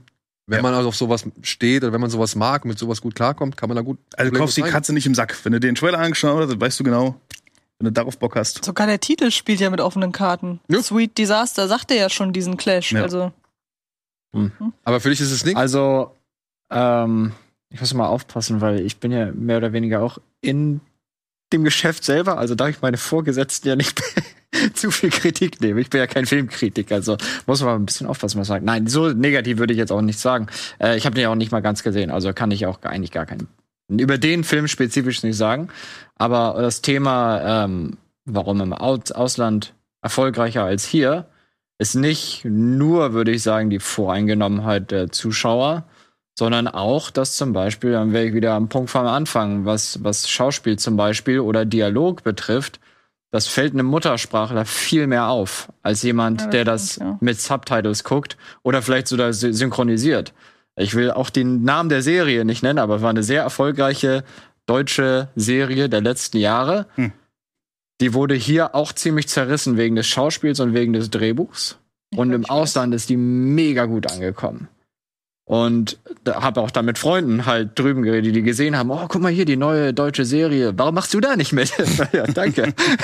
so, aber ich hätte jetzt You Are Wanted gedacht. äh, nein, aber äh, ist ja auch nicht so wichtig. Aber auf Ja, jeden sag, Fall. Sag doch, Jetzt kannst du raus. Ja, egal. ja, aber das ist ja, wenn ich da zum Beispiel selber mitmachen will und jetzt was Schlechtes Reimt sich der Titel auf Quark? weißt du, das ist, Nein, es geht jetzt zum Beispiel darum, äh, ging um die Barbaren zum Beispiel. Ach so. Ach so. Was ich, so, ich sag mal, ich fand super geil, dass sowas mal aus Deutschland kommt.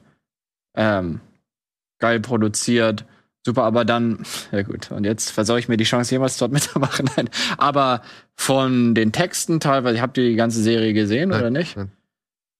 Vom, von den Dialogen ist es dann, und dann auch diese überdeutliche Aussprache und dann Mhm. irgendwie bei Barbaren und so weiter, das reißt dann halt komplett raus, wenn der Dialog ist, ja mach doch, ja mach ich doch, ja dann mach doch, ja dann mach's doch jetzt, ja mach ich doch, so zwei, gefühlt zwei Minuten und das interessiert ja niemanden, das, das stellt niemand fest, der die Sprache nicht fest, wenn was überdeutlich ausgesprochen ist oder halt unnatürlich klingt. Hm. Also zumindest nicht so sehr. Und äh, ich weiß jetzt nicht, wie es bei dem Film ist jetzt, aber ich sag mal nur ganz allgemein, wenn man, wenn man das bei Filmen oder bei Serien, die dann im Ausland gezeigt werden. Ja. Das ist ein guter Punkt auf jeden Fall, ja. Denke ich auch, dass das vielleicht mitspielt. Und ja, natürlich, ne, man ist natürlich dann als Deutscher eben von einigen Filmen voreingenommen, geschädigt oder Mhm. sonst irgendwas. Und äh, tendiert nicht mehr so leicht dazu, Filmen eine größere Chance zu geben, äh, ja, ihn auf sich wirken zu lassen. Und naja, also ich sag mal so, ich habe an deutschen Komödien deutlich schlechteres dieses Jahr schon gesehen als Sweet Disaster. Ja, da ist ja, äh, also drunter geht immer. Drunter geht immer. Also auf jeden Fall. Ja. Und ich glaube, du auch. Ich auch, ja. Ja. Oh Gott. Gut, so. Und dann kommen wir zu einem Film. Ja, äh, da, zu dem muss ich eigentlich nicht viel erzählen. Ihr kennt die Geschichte. Wie viele von euch kennen die Geschichte? Er heißt, ähm, ich hoffe, ich spreche es aus, Lal Singh Chadha. Chadha. Oder Chadha. Ich weiß es nicht genau. Und es ist tatsächlich einfach ein 1 zu 1 Remake von Forrest Gump. Aber eben aus Indien. ähm, und hier wird halt wirklich diese Geschichte, ich meine, ihr seht's, äh, da ist die Feder und, und es wird eigentlich fast alles, äh, fast alles gleich erzählt. Tino, unser Kollege Tino, hatte gestern die große Premiere in Berlin.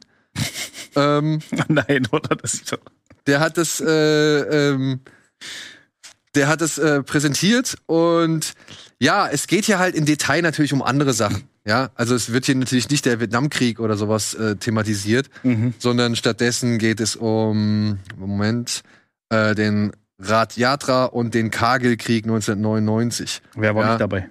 Wer war nicht dabei, genau. Aber all das, was hier halt, ähm, also es wird halt einfach auf, auf indische Geschichte und Bedürfnisse und so weiter angepasst. Und ich kann mal kurz, ich kann mal kurz, äh, geil kann- ich kann mal kurz die die äh, Aussage von Tino hier zusammenfassen. Der hat uns nach der Premiere gestern nochmal äh, eine Kurzzusammenfassung gesch äh, geschickt. Er schreibt, gutes Remake mit einem geilen Twist und ein paar Detailkorrekturen und schon überraschend, wie viel Spaß es macht, statt Shrimps fangen, dann einfach beim Aufbau eines Unterhosenimperiums zuzugucken. In weiten Teilen immer nur ein Detail ausgetauscht und was gut funktioniert hat. Viele Einstellungen weitgehend übernommen, aber hat sich trotzdem fresh angefühlt und die größten Kritikpunkte in meiner Ansicht nach gut vermieden, besser gemacht. Darstellung der Hauptfigur diskutabel. Ich fand's gut. Hm. Ja. Die Story wurde auch einfach, also offiziell verkauft, so, oder ist das jetzt einfach so quasi. Kack Du- und dreist. Ich denk mal, die werden halt die Rechte dafür irgendwie Ja. sich organisiert haben. Ich meine, guck mal, äh, wie hieß er? Perfekte Geheimnis? Wurde Mhm. in zig Ländern äh, Dings, äh, ziemlich beste Freunde wurde Mhm. mehrfach adaptiert. So, also äh, warum sollten die Inder jetzt nicht Ja, auf ich jeden mal, Fall. Forrest Gump adaptieren? Ich frage mich nur, wie das ist rechtlich. Dürfte man das einfach, wie wer sehr dürfte man das kopieren, Hm. bis man es quasi die Rechte kaufen muss? Ich denke mal schon, dass die Ja. sich da abgesichert haben, weil der Film wird ja auch international von Paramount, also hierzulande wird er von Paramount Okay. ins Kino gebracht. Okay. Läuft auch in ganz regulären äh, ja, Multiplex-Kinos und so weiter. Oder in ganz regulären Kinos. Und wenn ihr Bock drauf habt, Sieht witzig aus. wir verlosen 10 mal 2 Freikarten. Wir verlosen äh, Freikarten, ja, wenn ihr Bock habt. Ich weiß nicht, haben wir hier einen Link? Können wir den Link einblenden? Nee? Doch? Da ist er. Da ist er. Wow. Genau Zack. bei Wilson. Ach nee, hier nicht. Wilson. Film. Ja, also, wir können euch bundesweit äh, ins Kino schicken. Bock? Willst du den angucken? Ich bin nicht so ganz sicher. Ich mag, ich mag ja das Original natürlich sehr. Es ist, glaube ich, auch spannend, was eine andere Kultur draus macht. Also, das ist Mhm. ja schon aus, aus Film, aus, aus technischer Sicht und so Hm. interessant. Also, ja, warum eigentlich nicht? Ja, also einfach auf den Link klicken und vielleicht mit ein bisschen Glück, wenn ihr halt dann das Kino angibt, oder nee, ihr könnt in jedes Kino, in dem der Film läuft, könnt ihr mit diesen Tickets rein. Äh, ist scheißegal, wo ihr seid. Hauptsache der Film läuft in eurer Nähe.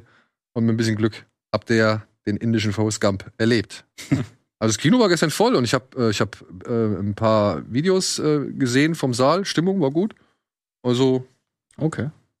Ja, hab da, auch- daran kannst du auch bloß Spaß haben, glaube ich. Also, da gehst du ja mit Ja, vor allem ist es doch schön, dann auch gleichzeitig so diese, diese Unterschiede abzu, abzuhaken und zu gucken, Ja. okay, das ist jetzt wieder das, was ich kenne und ah, das ist wieder das, was jetzt neu ist. Also, tatsächlich äh, Interesse hätte ich daran schon, ja. Siehst. Einfach nur deswegen. Ich bin kein großer Fan vom indischen Kino. Ich finde geil, dass die so einen Spaß an ihrem eigenen Kino haben. Aber Die versuchen tatsächlich äh, jetzt mittlerweile jetzt äh, langsam internationaler zu Ja. gehen und sich anzupassen an den internationalen äh, sollte sich nicht so sehr anpassen. Ich finde es gut, dass die ihr eigenes Süppchen da kochen. Ich finde es gut, dass die Filme machen, die ich nicht geil finde, weil es ihre Filme sind. Weil's, weil's, ja, ich mag Autorenkino. Ich, ich finde es Ja. streckenweise auch besser, wenn ich einen Film einfach äh, aus Inbrunst hassen kann, aber ich weiß, das hat jemand geschrieben und das ist sein Film und so soll es sein. Es holt mich nicht ab, aber ich kann das mehr akzeptieren als so ein, als so ein Studio generiertes äh, ja, Algorithmus-Kino. Aber ja, hey, indischer Forrest Gump schiebt alles mittlerweile. So, und jetzt wären wir bei unserem Film der Woche. Kann Auf man so jeden sagen? Fall. Ja. Auf jeden Fall, ne? Bei nämlich Nope von Jordan Peele, der neueste Film. So, und wie machen wir das jetzt am geschicktesten? Wir wollen auch nicht zu viel verraten. Äh, sag ich mal so, interessiert euch der Film? Also wollt ihr, ich denke mal, Urs, du wirst auf jeden Fall wissen. Ja, ja? also Get Out war super, Wir war super. Mhm. Und du hast auch Bock? Der, ja, der macht, ich meine, Jordan Peele macht gute, schon, schon fast immer sehr gute Sachen. Und jetzt Also, hast du, Teil. hattest du den Trailer gesehen? Den hatte ich äh, gesehen, tatsächlich, äh, mit den, äh, wo dann die. Wir dürfen darüber reden und so weiter. Ne? Ja, wa- was hast du im Also, Trailer gesehen? Mit UFOs und so weiter. Ja, Hast du das im Trailer so gesehen? ja. Okay. Ja, glaube ich, oder? Oder eine, ja, ja, also nee, ich habe definitiv einen Trailer gesehen. richtig. Nee, nee, ist richtig. Und jetzt mal mal eine Frage vorab. Was erwartest du von diesem Film? Also ehrlich gesagt, keine Ahnung. Aber weil es fing ganz, der Trailer, selbst der Trailer, die erste Minute war ganz anders, als bis dann plötzlich UFOs und so weiter kamen. Ich dachte erst, das wäre so ein, also das, was man jetzt gerade sieht, irgendwie Western irgendwo in der Wüste und hat nichts mit Aliens oder sonst was zu tun, irgendwas Verrückten. Und dann ging das halt plötzlich los im Trailer. Also irgendwas sehr Absurdes erwarte ich. Mhm. Mhm. Ja, Antje, kriegt der was Absurdes? Mhm. Also was ich, also Was kriegt der? Sag Einmal, einmal kurz erklären, was kriegt der? er bekommt, wie habe ich das denn? Ich habe nach der Pressevorführung habe ich geschrieben, ob ich es zusammenbekomme, dass ich zwei Stunden lang gleichzeitig gestaunt habe, aber mich auch gefragt habe, was das soll. So diese Kombination und ich finde, diese, dass diese Kombination funktioniert, dass du da sitzt und weißt nicht, was soll das eigentlich zwei Stunden lang und du trotzdem aber total gebannt bist, wo man ja auch sagen könnte, wenn du nicht weißt, was du da siehst, dass du ja vielleicht gar keinen Anknüpfungspunkt hast. Das hat er halt nicht. Deshalb, das ist ein Spektakel, das ich von Jordan Peele nicht erwartet hätte. Ich hatte auch so ein bisschen den Eindruck, ich habe dem Film, ich bin falsch an ihn rangegangen, nämlich so, wie viele an M. Night Shyamalan-Film rangehen. So dieses so, und jetzt gib mir hier den großen Twist oder gib mir hier den großen Subtext. Und das tat mir dann im Nachhinein total leid, weil Jordan Peele darauf zu reduzieren, ist eigentlich total gemein. Und das ist das So. Ding. Ich glaube halt auch bei diesem Film ist die große Schwierigkeit oder das Dilemma an diesem Film Du ist, suchst die ganze Zeit einen Subtext, den du auch findest, wenn du drüber nachdenkst, aber eigentlich geht's darum gar nicht. Und das ist, das ist fast schon der Subtext. du musst, Also, du kannst, und das, ich weiß nicht, wir saßen, wir haben den Film in der Sneak gesehen. Mit ganz normalem Publikum so. Und die Leute haben echt gut reagiert auf den Film. So, die haben gelacht an gewissen Stellen, also wirklich laut gelacht. Die haben an gewissen Stellen gab's wirklich, ja, und oh, und wirklich, also wirklich, da war Reaktion da, ja. Und ich glaube, Jordan Peele versucht mit diesem Film so ein bisschen das Staunen ja, Hm. wieder auf jeden Fall. ja, das Staunen wieder auf den Zuschauer, also ja, in ins, ins Zuschauergesicht zu kriegen. So. Das Also ein bisschen ja. dieses drauf einlassen. Mhm. Ja, dieses so, was, was passiert da jetzt? Was, was darf ich, also ich, ich, ich, ich, ich gehe jetzt da rein und ich gucke mir etwas an, was ich nicht so wirklich greifen kann. Ist es Horror? Ist es Science Fiction? Ist es ein Creature-Feature? Ist es irgendwie Mystery-Thriller? Ja, also ich habe diesen Film, ich habe ich hab Gedanken gehabt an, an Jaws, an Arrival, an Im Land der Raketenwürmer, an Invasion vom Mars. Wirklich, an eine ganze Menge Filme. Menge Und natürlich kommst du, komme ich daher und denk mir so, okay, ist Jordan Peele. Da muss auf jeden Fall wieder irgendwie ein gewisser Subtext Mhm. da sein, der uns aufzeigt, ey, wie lang schon gewisse negative Strukturen in uns, in unserer Mhm. Gesellschaft existieren und wie selbstverständlich wir die alle weitergetragen haben Mhm. und so weiter und die anhand von, sage ich mal, zum Beispiel dem ersten schwarzen Jockey, der auf Celluloid festgehalten worden ist, irgendwie versucht an uns ranzutragen, wie Mhm. halt die Leute schon immer Teil der In- Unterhaltungsindustrie waren zum Beispiel, aber immer wieder in, ins Abseits gedrängt worden sind. Nie Mhm. eine große Rolle gespielt haben, so, sondern einfach nur Mittel zum Zweck waren. Genauso wie diverse Filmtiere, die jetzt heutzutage, Gott sei Dank, vielleicht einfach digital ersetzt werden, wo sie vorher halt echte Tiere genommen haben. Mhm. Darum geht's in dem Film. Es geht hier um eine Pferderanch, die für Hollywood-Produktionen Pferde dressiert. Das Oberhaupt der Ranch, der Vater von OJ und Emerald, gespielt von Daniel Kalua und Kiki Palmer, stirbt. Der, das kann man glaube ich sagen, oder? Das Warum ist die stirbt? erste, so ziemlich die erste Szene vor, vor, vor der Titeleinblendung. Genau. Also eine Münze fällt vom Himmel und ihm halt direkt in den Augapfel Mhm. und daraufhin stirbt er. Und jetzt stehen halt OJ und Kiki äh, und, und, und M, M, so wird sie die ganze Zeit genannt, stehen jetzt halt da. Was machen sie mit der Ranch? Führen sie weiter oder verkaufen sie sie am Ende? Es gibt einen benachbarten Wild-West-Show-Betreiber, gespielt von Steven Yuen Mhm. aus, aus, Walking Dead, der halt die einige Pferde kaufen möchte und der halt selbst seine eigene Geschichte hat, die halt hier auch äh, in, in, sag ich mal, Rückblenden immer wieder mal thematisiert wird und dann dem Film, sag ich mal, so ein ganz komisches Element hinzufügt, was man auch erst nicht richtig greifen kann Mhm. und was man aber am Ende dann tatsächlich versteht, warum es da drin ist. Also zu mir ging es zumindest so. Zum Ende. Und das ist eben das Interessante, dieses, ich verstehe nicht so richtig, worauf es hinausläuft. das hat sich bei mir auf einen Schlag aufgelöst, nur leider wirklich ziemlich genau fünf Minuten vor Schluss. Und plötzlich, nein, aber plötzlich wusste ich alles, was ich vorher gesehen habe, einzuordnen. Es war nicht so, als gäbe es einen Twist, sondern, ach, das will der Film mir sagen. Und dann kommt leider noch hinzu, ähm, da waren, ich glaube, da haben wir auch schon drüber gesprochen, der ist sehr slangig, habe ich es, glaube ich, genannt. Also es hat lange gedauert, bis ich wirklich verstanden habe, Mhm. was die wollen, weil wir haben den im Original gesehen und da ist es schwer durchzusteigen. Und ich war sehr froh, dass es nicht nur mir so ging. Also selbst Leute so aus dem Kollegenkreis, die normalerweise an vorderster Front stehen, was wir wollen die OV-Fassung sehen angeht, selbst die haben eingestanden. Das war ganz schön anstrengend teilweise von der Sprache. Ähm, deshalb hat das schon mal so eine gewisse Barriere geschaffen. Aber was ich so toll fand, war, ich habe den äh, mit meiner Schwester geguckt, weil wir durften Begleitung mitnehmen. Wir sind aus dem Kino raus und das Erste, was sie so sinngemäß gesagt hat, als wir uns so gedacht haben, worum ging es jetzt eigentlich, war, und da bin ich gar nicht drüber gesprochen, ist dir aufgefallen, dass das, äh, dass das, was da die ganze Zeit am Himmel ist, dass das aussieht wie eine Kamera? Und wir hatten sofort eine Interpretationsebene. Und das fand ich so geil. Ich hoffe sehr, dass das jetzt nicht so krass gespoilert ist. Dass etwas am Himmel ist, wissen wir. Und das reicht ja eigentlich schon. Genau. Es geht halt im Prinzip darum, dass die beiden ein Foto machen wollen von dem, was da am Himmel ist. Mhm. Jetzt kann man an diesem Film meiner Ansicht nach bestimmt kritisieren, a, die brauchen sehr viel Zeit, oder beziehungsweise bis das halt passiert, braucht der Film schon, nimmt der Film sich schon seine Zeit. Es gibt viele Leute, die gesagt haben, oh, da passiert am Anfang nichts und oh, Hm. echt, musste echt warten und so weiter. Gut, da sage ich, beim Weißen Hai hast du auch ziemlich lange gewartet, bis das Mhm. zu sehen war. Und ich glaube, es ist dann eine Frage des persönlichen Empfindens, wie sehr du die Spannung, die dieser Film versucht aufzubauen, oder diese uneindeutige Mhm. Atmosphäre, wie sehr du bereit bist, die anzunehmen, oder wie sehr dich sowas abstößt, weil du halt denkst, oh, da ist kein Jumpscare dabei oder da ist irgendwie kein richtiger Horrormoment drin oder irgendwie braucht das alles viel zu lange. Kann ich verstehen. Mhm. Vollkommen. Der Film ist mit 135 Minuten meiner Ansicht nach auch ein Tick zu lang. Ja. Und Aber äh, es ist nicht so, als hätte er keine klassischen Horrormotive. Also was der Kameramann, das ist der von äh, heute von heute mal, der viel mit Nolan gemacht hat, was der da teilweise nur für Standbilder kreiert. Also das gibt's- ist so Horrorkino par excellence, Stichwort Haus. Ja, also das ist oder- wirklich ganz, also da ganz gibt's, groß. da gibt's so einen Shot, da guckst du als Zuschauer drauf und siehst erstmal nichts. hm.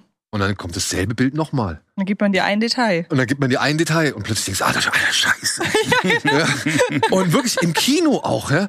Ich meine, meine Frau ist schon schreckhaft, ja. Die mag auch keine Horrorfilme so, ja. Und ich meine so zu ihr, ich weiß nicht, ob das ein Horrorfilm ist. Ich kann es dir nicht sagen, Mhm. aber es ist mir eigentlich auch egal. Mhm. Ich möchte eigentlich nur nicht wieder zu viel mit Agenda und mit irgendwie vielleicht zu viel Subtext zugeklatscht werden. Und das finde ich das Allerschönste an Nope. Du kannst diesen Film gucken. Du kannst den als dieses ungreifbare Unterhaltungswerk sehen, was einen geilen Score aufbietet, Hm. geile Bilder hat. Also wirklich diese Bilder von, von heute von Thema ähm, haben bei mir einen Zustand und mit der Musik zusammen und dann halt mit gewissen, auch gerade so in Richtung, ich sag mal, Finale hin, ähm, mit gewissen Momenten. Also die Zusammenarbeit von Musik, von den Bildern, von eben das, worum es jetzt gerade in der Szene geht. Die Mhm. haben bei mir dafür gesorgt, dass ich da sitze und mir denke, und, und dieses, dieses innere Hochgefühl kriege. Wenn, kennt ihr das, wenn, wenn, wenn euch so ein Film so richtig in dem Moment halt einfach Mhm. Ausfüllt, begeistert, mitnimmt. Wo ich dachte, Alter, ja, das ist ja genau so Mhm. wie da und da. Und das war der Moment, wo ich alles andere halt dann ausgeblendet habe. So von wegen, ah ja, okay, er versucht hier das irgendwie zu zeigen. Ah ja, mit der Metapher ist, ist das Thema irgendwie Mhm. aufgegriffen. Und eigentlich könnte man es ja noch mal auf unsere gesamte Sens- Sensationslust runterbrechen, weshalb sie ja dieses Foto machen wollen und so weiter. Das war alles egal in diesem Moment. Es war alles egal. Ich war in diesem Moment drin. Ich sag Ja. nur, Männchen knicken weg und wusch. Ja, ja, ja. Fantastisch. Und es ist Aber der erste Film, der als Horrorfilm gilt, der im IMAX tatsächlich rauskommt. Ja? Ja, also wir können ja gerne, wir werden gleich noch über die Genrebezeichnung Horror streiten, ähm, aber das gilt wirklich so als erster im IMAX-Format ge gedrehter und rausgebrachter Horrorfilm. Okay. Also rein, ich habe ja nicht gesehen, aber rein vom Feeling her, wie ihr das rüberbringt, äh, ist es tatsächlich so ein bisschen so wie Everything, Everywhere, so für mich. Weil Da bin ich auch mit, wie heißt das denn? Everything, Everywhere, All at Once. Mhm. Mhm. Da bin ich auch mit unglaublich viel Schablonen rangegangen, während ich geguckt habe und unglaublich viel Interpretation. Bis ich dann ab der Hälfte gesagt habe, nee, komm, lass mal sein, lass dich mal mitnehmen von dem Film. Hör mal auf, ständig äh, deine, deine ganzen Muster anzuwenden, die du so erwartest. Und dann hat mir der Film auch sehr gut gefallen. Der war auch zu lang, ein bisschen. Ja, ja. ja. Aber ähm, sobald man locker lässt, sag ich mal, sobald man sich mal reingleiten lässt in das Thema, dann. Und- äh, Und das ist das? das Ding. Und ich glaube, das ist das, was, äh, also ich würde sagen, das ist das, was Antje auch eben gesagt hat, der Fluch und Segen, wenn du halt jemand bist, der für etwas steht. Wir Mhm. hatten bei Get Out und bei Wir oder Us hatten wir schon diesen Subtext, der ziemlich deutlich war. Und ich muss auch sagen, ja, bei, bei Us war er deutlich angreifbarer, weil man sich da logisch vielleicht nicht alles erklären konnte, wie zum Beispiel die Rolltreppe hochkommen oder was weiß ich. Ja. I don't care. Bei Us muss ich auch, gebe ich auch offen zu, meine Gedanken, die ich mir über das gesamte Konstrukt gemacht habe, die waren spannender und interessanter als vielleicht die logische Erklärung, Mhm. die dahinter stecken mag. Ja. So. Aber das muss ja auch erstmal ein Film schaffen. Dass ich mir eine Gedankenwelt irgendwie zusammenbaue, die irgendwie, oder ein Kopfkino bei mir entsteht, das den Film noch, oder das noch über den Film hinausgeht, das den Mhm. Film noch auf, also hinter die Vorstellung hinausträgt. So. Und ich muss sagen, das hat er bei Nope wieder geschafft. Ja. Und es ist nicht alles, du könntest die Figuren, könntest du auch wahrscheinlich noch ein bisschen besser personalisieren. Ja, also ich sag mal, selbst Daniel Kaluuya und Kiki Palmer bleiben eigentlich als Figuren, Ja. als Charaktere relativ oberflächlich so, ja. Mhm. Kann man auch kritisieren. Es gibt auch Figuren da drin, da fragt man sich, warum sind die drin? Ja, wie zum Beispiel der Angel oder Angel oder wie er heißt. Von dem ich äh, die ganze Zeit das Gefühl hatte, sie wollten eigentlich Zac Efron für die Rolle, aber haben ihn nicht gekriegt. Oder sie wollten halt irgendwie noch einen lustigen Sidekick haben, Mhm. den sie aber gar nicht brauchen. Weil sie haben zum einen Kiki Palmer, die mit ihrer aufgedrehten Art halt immer wieder ein, ein, ein Daniel Kaluuya herausfordern muss. Und der halt dann das komplette Gegenteil ist. Und daraus entsteht sehr viel Comedy-Potenzial. Wirklich sehr viel. Und daraus, dass es einige Momente gibt, die man im Horrorfilm sonst gerne vermisst oder im Genrefilm, dass die Leute einfach mal so handeln, wie man handeln würde. Also dann gibt's da nicht den, wo man denkt, in jedem anderen Film würde die Person jetzt das und das machen und Daniel Kaluuya sagt, nö. Der sagt nope. Im wahrsten Sinne des Wortes. Der sagt nope. Ich mache jetzt nicht das, was ihr erwartet. Ich bin jetzt mal nicht so doof und renn in die Gefahr, sondern ich bleib jetzt einfach hier, Herrgott. Und das ist so schön. Aber auch da würde ich sagen, je nachdem, was man erwartet und wie man halt an Horrorfilme herangeht oder halt vor allem an Nope als Horrorfilm herangeht, auch da würde man sagen, oder würde man bestimmt den einen oder anderen Moment finden, wo man sagt, oh Gott, da war das dumm. Oder oh, warum macht er denn das jetzt? Oder das kann ich nicht nachvollziehen und so weiter. Das würde ich gar nicht abschreiben. Aber ich finde, man kann Nope sowohl als echt filigraneren, filigraneres Subtextkonstrukt sehen, weil da wirklich viel drin steckt. Da steckt wirklich viel Mhm. drin. Gerade mit dem, was Antje noch gesagt hat, von wegen, ist das eine Kamera? Mhm. Ja, Mhm. da kann man wirklich sehr viel drin lesen. Aber das Schöne ist, also ich finde halt, das Schöne an Nope ist, muss man nicht. Muss man wirklich nicht. Ja, man muss vielleicht da ein bisschen Geduld mitbringen, aber man kann das trotzdem auch einfach als eben so ein Ritt verstehen, wie zum Beispiel der weiße Hai. Ja? Hm. Ganz einfach. Ist der denn im Gegensatz zu äh, Ass, hat der jetzt eine klarere Logik oder ist der auch wie Ass so eine, hat der auch so eine Momente, wo du sagst, okay, wie kommt jetzt die Figur von A nach B? Also anhand der Reaktionen, die ich jetzt so mitbekommen habe und, und mit den Leuten, mit denen ich jetzt über den Film gesprochen habe, würde ich sagen, uneindeutiger. Also Mhm. viele Leute haben auch manche Sachen ganz anders interpretiert als ich oder beziehungsweise manche Sachen gar nicht verstanden oder auch Funktionsweisen nicht so wirklich durchschaut, obwohl der Film auch versucht, hier und da ein bisschen was zu erklären. Mhm. Aber das auch Ding ist, da wie willst du nur was erklären, das du halt gar nicht kennst? Ja, aber auch da kannst du tatsächlich einiges auf die, auf die nicht vorhandene äh, Muttersprachlichkeit von den Zuschauern Würde ich ne? auch sagen, ja. Mhm. Also das ist wirklich, bei mir waren es, und man gibt sowas ja nicht gerne zu, bei mir waren es halt wirklich teilweise Verständnis, klassische Verständnisprobleme durch die Sprachbarriere leider. Weil Kiki Palmer spricht schon sehr hart. Ja. Ja, ja. es dauert eine Weile, bis man sich an sowas, also daran gewöhnt. Genau, das genau. versteht. Du musst dich da halt erst eingrooven, Ja. äh, bis du halt weißt, was das vielleicht gerade für ein Wort sein könnte.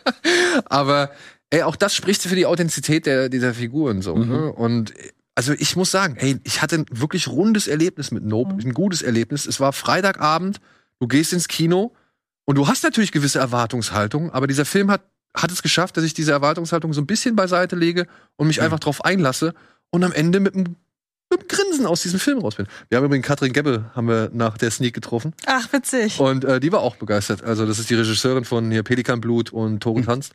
Und die war auch, die, Witzig. die mocht's auch so. Also, ich sag, geht rein, lasst Ja. euch drauf ein, versucht es irgendwie ja, einfach mal so ein bisschen mit einer, auch einer Zelebration des Kinos irgendwie zu verstehen, so, ne? Also ich glaube, Peel wollte da schon einfach auch so all seine Einflüsse. Ich meine, der hat im Interview zugegeben, dass er halt auf Akira steht und deswegen gibt's ein ganz berühmtes Motiv cool. aus Akira da drin. ja? Und ähm, ich glaube, das sollte man gar nicht so verbissen sehen, so von wegen, oh, ich muss jetzt hier unbedingt den gesellschaftlichen Ja, Unterton entdecken, so. ja Peel ist, ist kein Spike Lee. So. Peel macht Filme, Spike Lee macht Politik. ja, könnte So. man, könnte man fast schon so unterbrechen. Ja, Zumindest die letzten Male. ja, ja. ja. ja. Ich bin sehr, sehr gespannt, wie der performt, Ich auch. weil der viele Kopien hat. Und jetzt haben sie sogar in äh, Baywatch Berlin, ja bekanntermaßen einer der erfolgreichsten Podcasts in Deutschland, selbst da haben sie Werbung gemacht, also wirklich eine Werbekampagne geschaltet für so einen Film wie Nope. Und ähm, ich könnte mir, also der Titel ist auch wahnsinnig griffig. Ich behaupte ja, dass in Deutschland viel vom Filmtitel abhängt, ob man reingeht oder nicht. Deshalb äh, muss man ja leider einem Till Schweiger von früher zugutehalten, dass der gute, aufmerksam generierende Filmtitel sich ausgesucht hat. Aber ich könnte mir vorstellen, dass das vielleicht so ein Sleeper-Hit wird, wenn er sich rumspricht, dass der was kann. Ich bin, Ja. Es kommt halt so ein bisschen drauf auf an. Es ist halt sehr schwer, den zu vermarkten. Es ist wirklich schwer, den zu Ist das ein vermarkten. Blumhouse-Film? Äh, Oder? nee, der ist von Universal direkt. Ja, ja, aber Blumhouse ist ja Universal. Ja, ich frage mich gerade bei ja Get Filme. Out. Aber der war kein. Ich glaube Ja, nicht, der dass Autor- es- Ich meine auch nicht, Ich glaube nee. nicht, dass es ein Blumhouse-Film ist. Also im Logo, also Glaub wir, also wir hatten vorher Monkey Paw, natürlich, Ja, ja. das ist ja seine Firma. Na, Get Out war halt Blumhouse. Ja, ja. Aber ich meine, Das wir schreiben sie schon jetzt ja auch nicht überall mehr. drauf. Das ist ja. Ich meine, wir schon nicht mehr.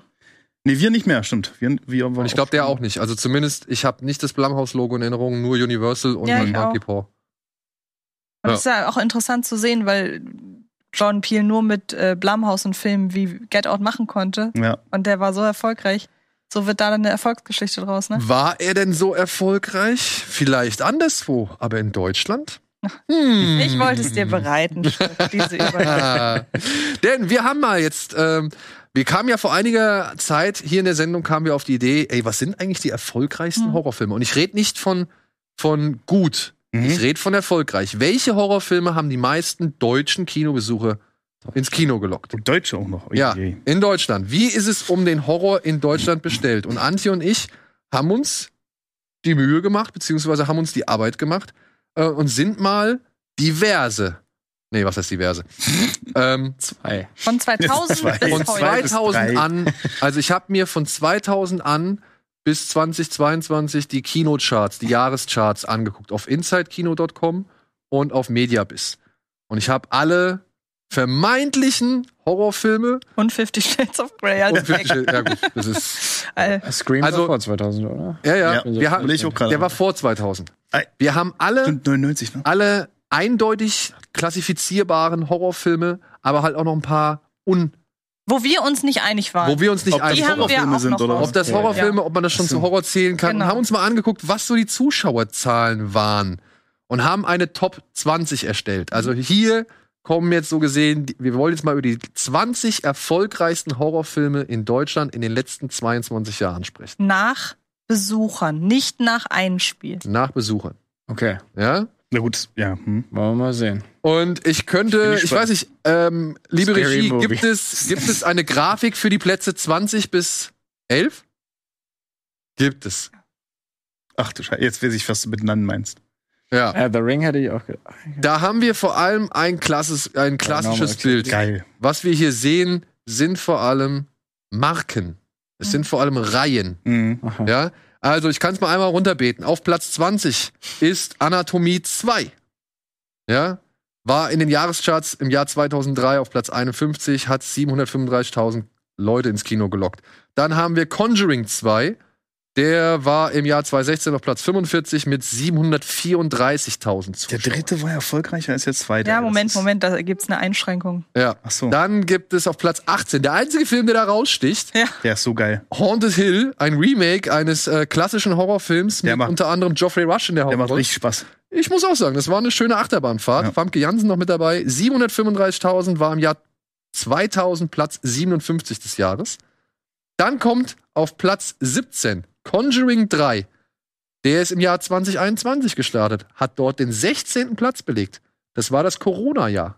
Also keine Konkurrenz, ne? Keine das ist ja Konkurrenz. das Ding. Stimmt, ich habe den auch im Kino gesehen. Und hat dort 750.000 Zuschauer ins Kino gelockt. Mhm. Auf Platz 16 Paranormal Activity 4. Wer kennt ihn nicht? Da gibt es vier Teile von. Es gibt mehr. Es gibt mehr. Ja. Es kommen noch mehr. Unendlich. Äh, mit 789.000 Zuschauern auf Platz 36 der Jahrescharts, hier bei uns eben auf Platz 16. Dann Saw 3D. Das, da habe ich mich ist das der dritte Teil oder ist, das, Nee, Saw 3D ist Teil 7. ist da ist sieben? Stimmt, der dritte Das ist ist nicht der, wirklich, ja. voll, er heißt Vollendung. Das dürfte vielleicht. Aber dann kam ja noch der achte von den Spielrichtern. Ja, ja, da das, kam ne? Jigsaw, Jigsaw. aber so viele Jahre später. Und dann kam ja jetzt Spiral, aber das war damals quasi das Finale, wie gesagt, Vollendung. Okay, das war, diese, das war der mit diesem Schaukasten auf am ja, Anfang, ne? den habe ich sogar im Kino gesehen. Den habe ich auch im Kino gesehen, ja. Platz 15 mit 804.000 Zuschauern und Platz 46 im Jahre 2010. Platz 14, Paranormal Activity 3. Was ist los mit den Deutschen, Alter? 828.000 haben dafür gesorgt, dass er im Jahr 2011 auf Platz 37 ist. Aber ich finde das so Machen spannend, weil da so viel kann ich ja spoilern, das ist der äh, quasi erfolgreichste Paranormal Activity. Es kommt jetzt kein 2 und 1 mehr bei den Top 10. Und da sieht man doch, und das finde ich eigentlich schön, dass sich die ersten, oder zumindest der erste, dass der sich ja dann im Heimkino schon einen gewissen Stand aufgebaut haben muss. Und wir wären uns ja alle einig, glaube ich, dass Paranormal Activity neben Blair Witch schon so mit der Maß, äh, der, der prä- einprägsamste oder der, der stilprägendste Found-Footage-Film jüngerer Also- Zeit ist. Also, wenn man an Found Footage denkt, denke ich als erstes an Blair Witch und dann an Paranormal Activity. Und dass die halt, wie gesagt, sich so, zumindest so einen Status aufbauen konnten, dann ja zumindest über Heimkino. Sowas finde ich, ich mag solche Erfolgsgeschichten einfach. Ich find's geil, dass der, das ist, da haben wie viele Leute dran gearbeitet? Vier oder so an dem ersten Paranormal. Der hat 50.000 alles- Euro oder so Das gekostet. ist der erfolgreichste Low-Budget-Film aller Zeiten. ja, einer, der auf jeden Ich Fall. glaube, ja. inflationsbereinigt ist es noch Halloween. ja, Okay. immer noch. Ja, Echt? aber Aber naja, auf jeden Fall krass. Ich frage mich, habt ihr mal gesehen, die neueren Teile und so? Ist das immer noch so auf Low Budget gemacht oder machen Ja, wir jetzt mit CGI? und Nee, es das? gab ja auch einen richtig aufwendigen. Ja, ja, dabei. ich weiß. weiß nicht. Aber der dritte hat wirklich, wir haben vor kurzem für was mit Film, da haben Mirko und ich die unheimlichsten Filmszenen rausgesucht. Und ich habe da eine aus Paranormal Activity 3 genommen, nämlich diese schwank schwankende Kamera, die ungefähr, du siehst so, guckst so, als äh, hättest du ihn gar nicht gesehen. Aus drei? Aus drei, ja. Ja, ich überlege gerade. Nee, ich glaube, ich habe Weil es gibt eins und zwei und das, dann war es für mich. Weil es gibt durch. da eine Szene, in der, also es ist halt wieder das Konzept, irgendwas passiert und sie bauen zu Hause halt Kameras auf, so.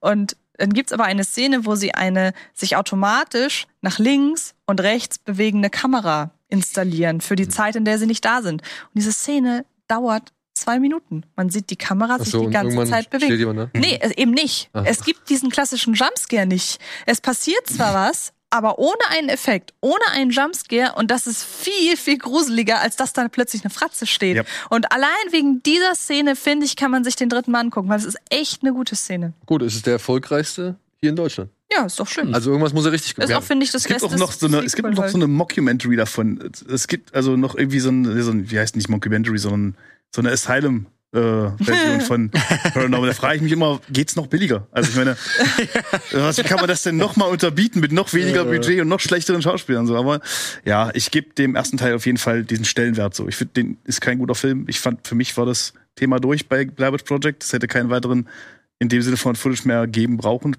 Äh, Dings fand ich noch sehr geil. Ähm, Cloverfield. Ja. Weil der es auf eine andere absurde Ebene get ge- getrieben hat, nämlich billig auszusehen, aber ein paar Millionen zu kosten. Äh, aber ja, Paranormal, hey, da ist es. ist einfach ein großer Spalter. Entweder man hat davor Angst oder nicht. Ja. Also, Ja, mich, Hättest du ja. Cloverfield als Horrorfilm gelten lassen? Nee, für mich war es ein Actionfilm. Okay. Ist der bei oder was? Nein, nein, nein. Wir, wir kommen gleich. Jetzt also die, kommt's. die größeren Diskussionen werden gleich bei den Plätzen 10 bis äh, 1 deutlich. So, dann machen wir mal weiter. Ähm, kurz, schnell, damit wir das hinter uns gebracht haben. Auf Platz 13 Saw 3 mit 877.000 Zuschauern war im Jahr Pla 2007 Platz 35. Ja, ist so gut. Platz 2, äh, 12, Entschuldigung, ist The Ring 2. 880.000. Gar nicht, 880.000. dass es einen zweiten Teil gibt. Und der Film, der zweite ist halt echt schlecht, ne? ja, Da gibt's auch vier also Teile, selbst der dritte dann war noch besser als der zweite. oder? Mehr sogar, gibt's auch noch. Und vor allen Dingen, das ist ja meine Theorie, die habe ich ja, glaube ich, auch schon mehrmals gesagt, es ist einfach bis heute, bis ins Jahr 2022, es ist unmöglich, dass Effektleute glaubhaft einen Hirsch oder ein Reh animieren. Jedes andere Tier kriegen sie hin. Ja, ist komisch, ne? Ja. Aber sowas nicht. Also nicht mal der ähm, von mir sehr geschätzte äh, Cure for Wellness hat einen halbwegs glaubhaft authentischen Hirsch hinbekommen. Es ist unfassbar. Get Tja. Out auch nicht. Was los mit den Hirsch? Was Also, ist los äh, mit den Hirschanimatoren da drauf? äh, mit den Hirschanimatoren, Freunde. Make Hirsch great Step again. up your game. Aber vielleicht ist das ja ein Tier mit ganz komplizierten Bewegungsabläufen. Kann ja sein. Alter, die haben die Löwen in König der Löwen richtig authentisch Ah, vielleicht hingekriegt. Warum weiß soll das ja da beim Hirsch draußen. nicht klappen? Nee, ernsthaft, vielleicht weiß das ja jemand da draußen. Vielleicht ist der Hirsch einfach per kein Referenzmaterial. ein Okay, König der Löwen Tier. ist auch ein Horrorfilm für mich. Ja, Der- das Remake? Der hat mich für immer, nee, Also der Original, oder? Original. Der hat mich für immer gescarred. Bei mir war es äh, ist- bei mir war es unendliche Geschichte so auf derselben Ebene. Dieser komische schwarze Hund damals, der hat mich Putti macht. Ja, dann, war das, dann wäre das mein E.T. so gesehen. Ja, Deck Moyle, genau. E.T., Alter, auch so ein Arschloch. Ja, ja. ja. naja. Ring 2, 880.000 Zuschauer, Platz 41 im Jahr 2005. Hm. Und jetzt Platz 11. Und das, da, da sage ich nichts Falsches, ne? Das ist, Nein, es ist wahr. es ist der erfolgreichste Film des Conjuring-Universums. Ah. Ist The Nun. Warum? Mit 921.000 Zuschauern. War Platz 34 im Jahre 2018.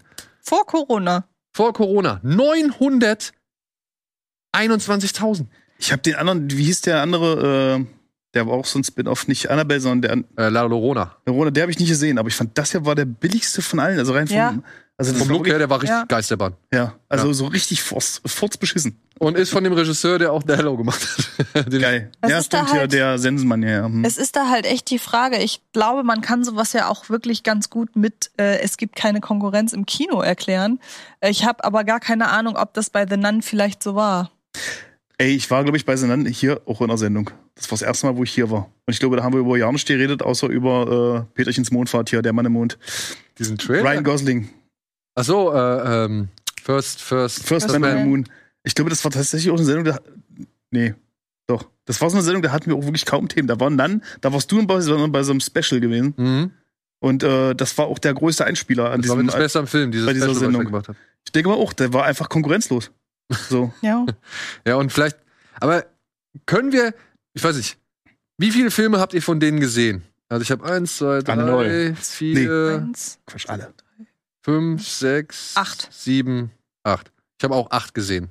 Mir fehlen Haunted Hill. Ihr wart gerade sehr euphorisch, deshalb werde ich den schnell Ja, nachholen. ey, guck, also das ist so, Sechs. so ein richtig, Ja. wenn ihr, also Das das ist ist 90er Trash-Horror. Malignant. Richtig gut. Ja, super, Ja, perfekt. ja, genau. Gerne. Malignant, es hat, greift ungefähr die Stimmung von dem so mit Cool. auf. So, oder den, nee, nicht, den, den, nicht, den Stimmung, nicht die Stimmung, sondern äh, die Attitüde, den, cool, den, ja, den, die Herangehensweise, Mhm. den Vibe so. Ne? Mhm. Also der, der versucht auch irgendwie schon auf Klassiker irgendwie zu gehen Mhm. und macht dann aber halt auch wirklich einen auf dicke Hose. Cool. Nee, und Anatomie 2 fehlt mir noch. Aber mir fehlt auch der erste Anatomie leider. Ich meine, Anatomie 2, ne? Wotan Wilke Möhring mit dabei, äh, Heike Makatsch mit dabei. Äh, wirklich ein paar richtig große Namen inzwischen so. Mhm. Und ja, erfolgreich in dem Jahr. Was hast du davon gesehen, Aramis? Null. Null! Was mich gerade irgendwie Ich habe von wundert, fast allen den ersten Teil gesehen, die die erste Teile haben. ja. was mich gerade irgendwie wundert Und dann ist, aufgegeben. ich hatte in dem von dir aufgeführten Ranking das Experiment gar nicht gesehen. War der älter oder ist älter, Ist oder? ein hattest du Horrorfilm? den direkt nicht als Horrorfilm? Aber ich hätte den auch nicht als Er Horror. ist als Okay. Thriller beschrieben, so, ja. Ja. Und jetzt, wie gesagt, das sind jetzt die Plätze. Obwohl, es ist ein Horrorgenre, doch, würde ich schon. Der, du könntest sie wahrscheinlich irgendwo in irgendeinem Subgenre unterbringen. Ja, Äh, und jetzt, jetzt kommt die Schwierigkeit, weil jetzt nehmen wir uns ja den Filmen, die bis auf Platz 10, die ja die Millionengrenze überschreiten. Und wir hatten tatsächlich so zehn Filme oder mehr sogar, die alle über eine Million Zuschauer gelockt haben, aber wo wir, nicht äh, wo wir uns nicht so ganz sicher waren, ähm, ob die wirklich dazu gezählt werden können. Mhm. Ich würde jetzt mal die Plätze 10 bis äh, 1 ja. aufrufen. Und dann geht's an die. Und dann geht's ans Eingemachte. Ja. Platz 10 ist Mhm. Saw 2. Ach so. schlecht. Noch 951.000 Zuschauer im Jahr 2006 auf Platz 40. Ah. Ja. Gut, wir hatten jetzt schon Filme wie, ich sag mal so, Prometheus, Alien vs. Predator, Split, Blade Trinity, Hänsel und Gretel Hexenjäger oder The Village das Dorf, die alle mehr, Ei- also mehr Leute ins Kino gelockt haben. Prometheus, ist es für euch, wäre das für euch ein Horrorfilm?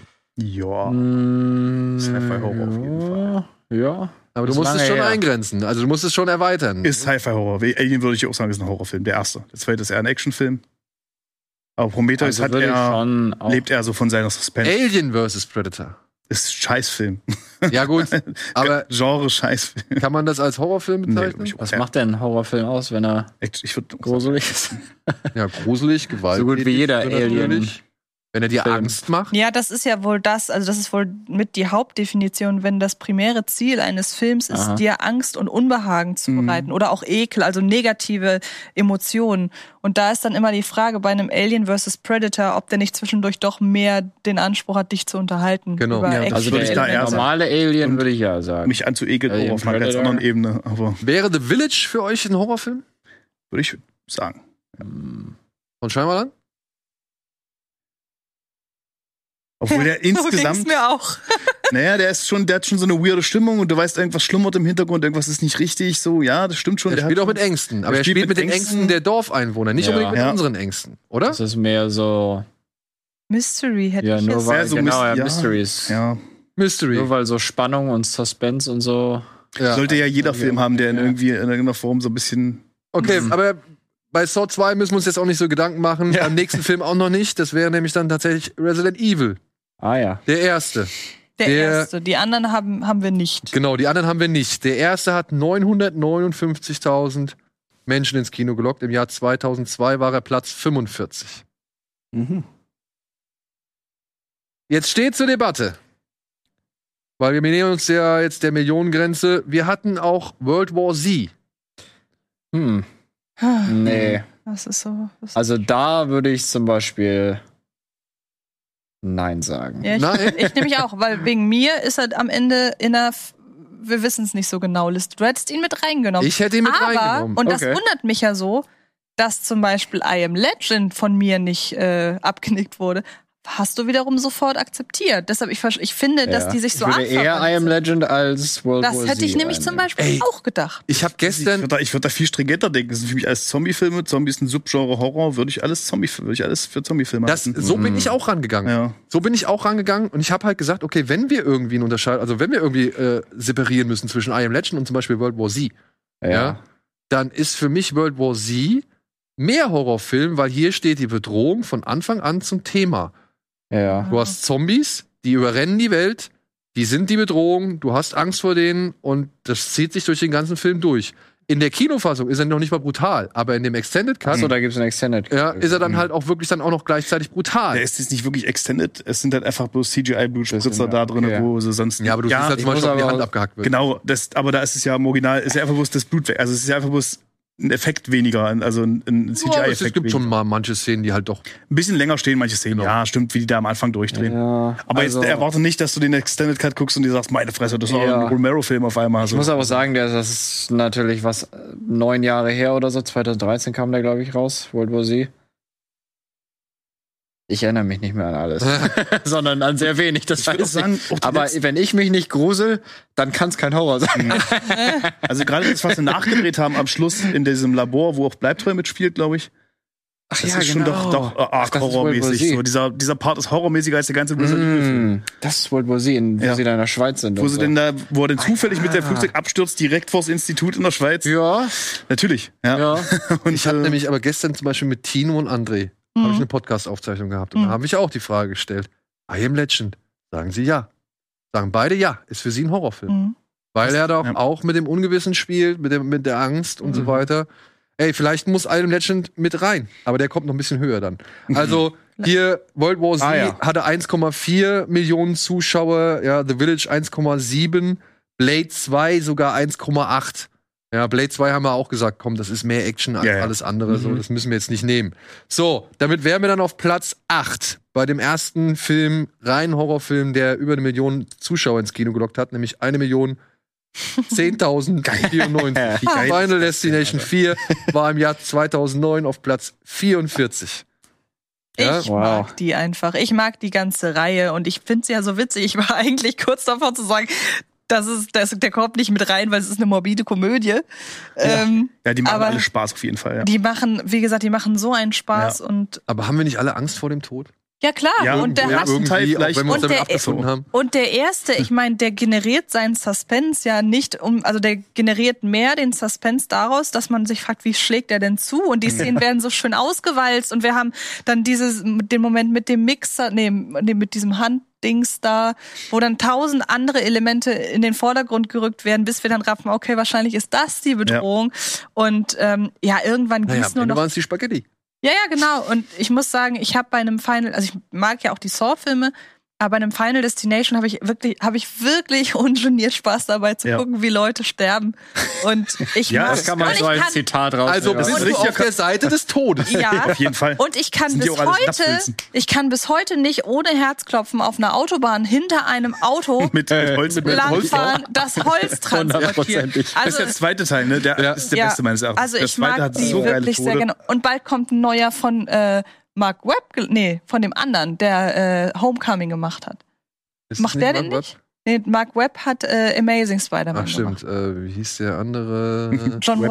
Watts? Watts, Watts. John Watts. Ja. Und, das, und der macht jetzt den sechsten und ich hab so Bock. Der macht tatsächlich eine, eine komplette Fortsetzung. Ich glaube, Mm. also er macht zumindest einen neuen Final Destination Film. Ich weiß, also was will man denn da jetzt rebooten? Ja, gut. Wie ist Das- das denn mit so, äh, ich bin in dem Genre nicht so ganz zu Hause, wie ist das Splatter? Ist das ein Teil von Horror? Splatter, ist das ein eigenes Genre oder Das ist ein Subgenre, ja. ist es ein Subgenre von Horror? Also, ja. So, weil manche, so wie der Film zum Beispiel, wie du sagst, das ist ja mehr, das ist halt, ich glaube, wenige fürchten, also es ist wirklich jetzt nicht, kriegen Angst dadurch, sondern es ist halt so viel Splatter und wie der halt Film gemacht ist, dass es halt eher witzig ist oder Das unterhaltend als. Mhm. Also mittlerweile sehe ich Splatter fast schon eher als inszenatorisches Element. ja, so rein rassige Splatterfilme gibt's auch Gibt's wenig. Ja. Eigentlich, wie heißt das immer so schön äh, bei äh, den Filmen, die wir nicht nennen dürfen? Ach, gibt's da einen Film? Äh, von von äh, Peter Jackson. Ach so, du- Ah, ach E. so. Punkt, äh, Aber, E. Ist der nicht längst runter vom ich Index? glaube, der ist. Ist er runter vom ich Index? weiß nicht, Da darf man nicht mal drüber reden, wenn der auf Ja. dem Index ist. Ich nee, also du darfst ihn eigentlich nicht nennen, beziehungsweise du darfst keine Werbung für machen. Ne? Also Was? Du darfst ihn nicht glorifizieren und was Da weiß ich. Ah, Wurde ja. immer gesagt, der, der Film, der alles geendet hat. So. Es, es gibt einfach nichts mehr drüber, was, an, was du eigentlich abfeiern kannst an Splatter. Und äh, ja, Splatter hat dadurch irgendwie, ist das abgerutscht in so eine komödiantische Schiene. Also wenn ich Mhm. Splatter höre, denke ich immer an so Zombie-Komödien eher mittlerweile, als an wirklich ernsthafte, als an Splatter-Elemente, die aber in ernsthaften Filmen drin Ja. sind. Die ja streckenweise viel drastischer sind. The Sadness wäre jetzt vielleicht so ein Film, der. Set, genau, Set ist so ein Film, der so die Gratwanderung ganz gut geht. Der äh, unterhaltsam ist, aber auch, wo du ab und zu mal sagst, ei, ei, ei. Ja, ja, genau. Ich meine, wie wir im Trailer gesehen haben, eben gerade, und nicht im Film, weil wir den, äh, weil wie auch immer der morgen dann rauskommt, äh, hier. Ja, ja, ja, ja. Das ist ja auch Das ist Splatter-Comedy. Ja. Ich meine, das ist ein Element, das, oh, Genau, wo man denkt, oh, halt das so. Teil, genau. Genau. Und ich glaube, das hängt dann auch immer ein bisschen davon ab, äh, welche Figurenkonstellation oder welche Figurengruppe gerade Ja. massakriert wird oder beziehungsweise auseinandergenommen wird. Ja, also bei Zombies und Vampiren wird es wahrscheinlich nicht so schlimm sein, Mhm. wie wenn es echte Menschen wären. Ja, ja, das stimmt. Ja. Ja, gutes Beispiel und ist ja, weiß mir gerade einfällt, ist äh, Django Unchained. Oh, Django Unchained macht richtig Spaß, wenn Weiße sterben und ist richtig heftig, wenn Schwarze sterben. das stimmt. Und er schafft es in einem Film, Splatter-Elemente zu verwenden und einen kompletten Kontrast zu Allein die. Schießerei, ich meine, wie es da halt splattert, am ne? Ende, also ja. spritzt ja halt wirklich am Ende, spritzt ja wirklich nur noch durch die Gegend so. Ja, Und wenn ich mich recht erinnere, kann auch sein, dass es der fünfte ist, aber das Drehbuch von dem Drehbuchautor von Arrival. Immer wieder schön festzustellen, Geil. womit Echt? Leute mal anfangen. Der Wow. hat sowohl den, wie gesagt, ich bin mir nicht zu 100% oder zu 99% sicher, und auch das Remake von äh, Nightmare on Elm Street gemacht und Arrival. Also, hm. guter Mann. Naja, beim Remake. von, von, von Nightmare meinst du jetzt? Ja. Von welchem äh, Final Destination? Vier? Vier, ja. Kannst auch einfach gucken bei dem Drehbuchautor von Arrival und dann gucken, was dem da noch Ach, zuge... das kriegen wir auch alles jetzt hin. Drehbuch, Glenn Arrival. Morgan. Guter Film. Ja, fand Vielleicht der beste Science-Fiction-Film der letzten zehn Jahre. ja, Kann auch also sein, dass es Teil würd schon 5 fast sagen, war. das Auf jeden ist Fall hat er ein einen. Final Destination Film Für geschrieben. mich. Ja, Drei. Oder noch. Oder drei, meinetwegen auch drei. Fand ich gut, ja. Fand gut. Arrival? Ja, check das mal. Ich checke Arrival. So, machen wir mal weiter mit Platz sieben kurz. Ähm, da haben wir was ganz Oh anderes. So, Gott erst- sei Dank. kein Glück. Ja? Nur den zweiten Der in den Ring. Top 20 hätte The ich nicht best scary ertragen. movie since Sixth Sense. Und wir sind uns ja wohl alle einig, wenn The Sixth Sense nicht 99 rausgekommen wäre, wäre definitiv The Sixth Sense, glaube ich, auf der 1. Also, Könnte ich mir vorstellen, ja, Mhm. dass der äh, tatsächlich auf der 1 ist. Ja, The Ring hat im Jahr 2003 1,001, nee, 1 Million 1202 Zuschauer ins Kino gelockt. Ist damit Ja. Platz 36 in den Jahrescharts gewesen und uns halt, wie gesagt, Platz 7. You'll have a spooky good time ist fast ein bisschen zu optimistisch für diesen Film, zu positiv. Er ist eigentlich fies von der, Ja, Von, eben. der von der Atmosphäre her, Das von der passt, ganzen Ja. Ausrichtung. Ja, das passt eher zu sowas wie, Good weiß ich nicht, Shaun of the Dead oder so. Auch hier wieder die Frage.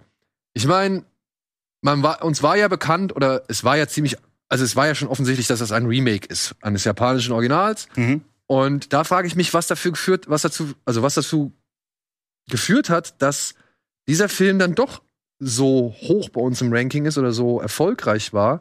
Ob das dann halt schon die japanischen Filme waren, die man irgendwie kannte, oder ob man halt einfach nur, ja, ob der Trailer da seine Arbeit geleistet hat, oder ob das einfach. Ich glaube, die breite Masse kannte nicht das, das japanische Original. Nee, glaube ich nicht, aber, Ich, aber die ich, breite ich Masse. zähle mich mal zur breiten Masse. Da, Ich wusste das, das gar war so ein Vide Videotheken-Underdog, so den man mal. Aber das war ja im Kino. Nee, der, der, der Originalfilm meine ich. Genau, Hast du aber, den gesehen hast, da musstest du ja wirklich gezielt nachsuchen. So. aber kann ja sein, dass es trotzdem, weiß ich nicht, vielleicht wären normalerweise 800.000 Leute reingegangen sind, Mhm. äh, reingegangen und es waren halt 200.000, die halt eben The Ring aus der Videothek her kannten und sich Mhm. gedacht haben, oh, jetzt mal gucken, was die Amis tun. Meinst du, weil er so, so ein Kultstatus eben Ja. durch, ja. Ja. durchaus kann. Also ich versuche mir zu erklären, warum, Frage, ja. warum die Faszination für The Ring so groß war. Ja. Ich meine, natürlich, du gehst in den Film rein, der Film ist ja eigentlich gut. Mhm. Also die Mundpropaganda wird bestimmt auch noch einiges dafür äh, geleistet haben, dass Ja. dieser Film äh, über eine Million Menschen ins Kino gelockt hat. Aber trotzdem bin ich darüber gestolpert, weil ja, ja. wie kann So dieser Film so viel Interesse erzeugen? Hm. Bei dem Platz 6 zum Beispiel, dem fast jüngsten Film, nee, nicht dem fast jüngsten Hm. Film, ähm, aber einen der jüngsten Leider Filme in unserer Top 10. Plakat. Ist leider der falsche, ähm, das ist, da, das tut uns leid, da ist ein Fehler passiert in der, in der Nummerierung. Aber ich hatte dir noch Bescheid gesagt. Ich weiß, ich habe es aber leider dann Okay, vergessen. Ähm, das hier ist der Rob Zombie Halloween-Film von 2008. Tatsächlich ist auf Platz 6 der Halloween aus 2018. Hm. Mhm. Ja, äh, da wie gesagt, da kann Alvin jetzt nichts für oder die, äh, Nein, die das Regie. ist meine Schuld. Das, das ist uns ein Fehler unterlaufen, beziehungsweise das haben wir falsch nummeriert. Der hat 1,1 Millionen Zuschauer im Jahr 2018 ins Kino gelockt und war da Platz 29. Das ist eine der höchsten Platzierungen in den Jahrescharts, die wir jetzt so mit Horrorfilmen fast haben. Es kommen Mhm. noch zwei, die sind höher. Und Conjuring 3 kann man nicht so richtig zählen, Platz 16. Ja, genau. Kann man nicht so rühren. Also, Nein, eigentlich auch nicht. Nein, was die, was die Platzierung in Ja. den Jahrescharts entsprechend angeht. Ja, bei dem 2018er Halloween verstehe ich's. Da hat Blumhouse richtig auch Kohle in der Hand genommen. Ich glaube, das war der teuerste von dem, was Blumhouse da gemacht hat. aber der hat trotzdem wenig gekostet. Der hat ja Ja, der hat 10 Millionen oder so an Blumhouse 10, da. genau, der hat Ich 10 so, Millionen, haben die aber ihre 100 Millionen eingespielt. Ne? Also, Ja, aber bis dahin haben sie, glaube ich, nicht so viel investiert in ihre Filme. Also der war schon ein äh, Schlachtschiff von Blumhouse so.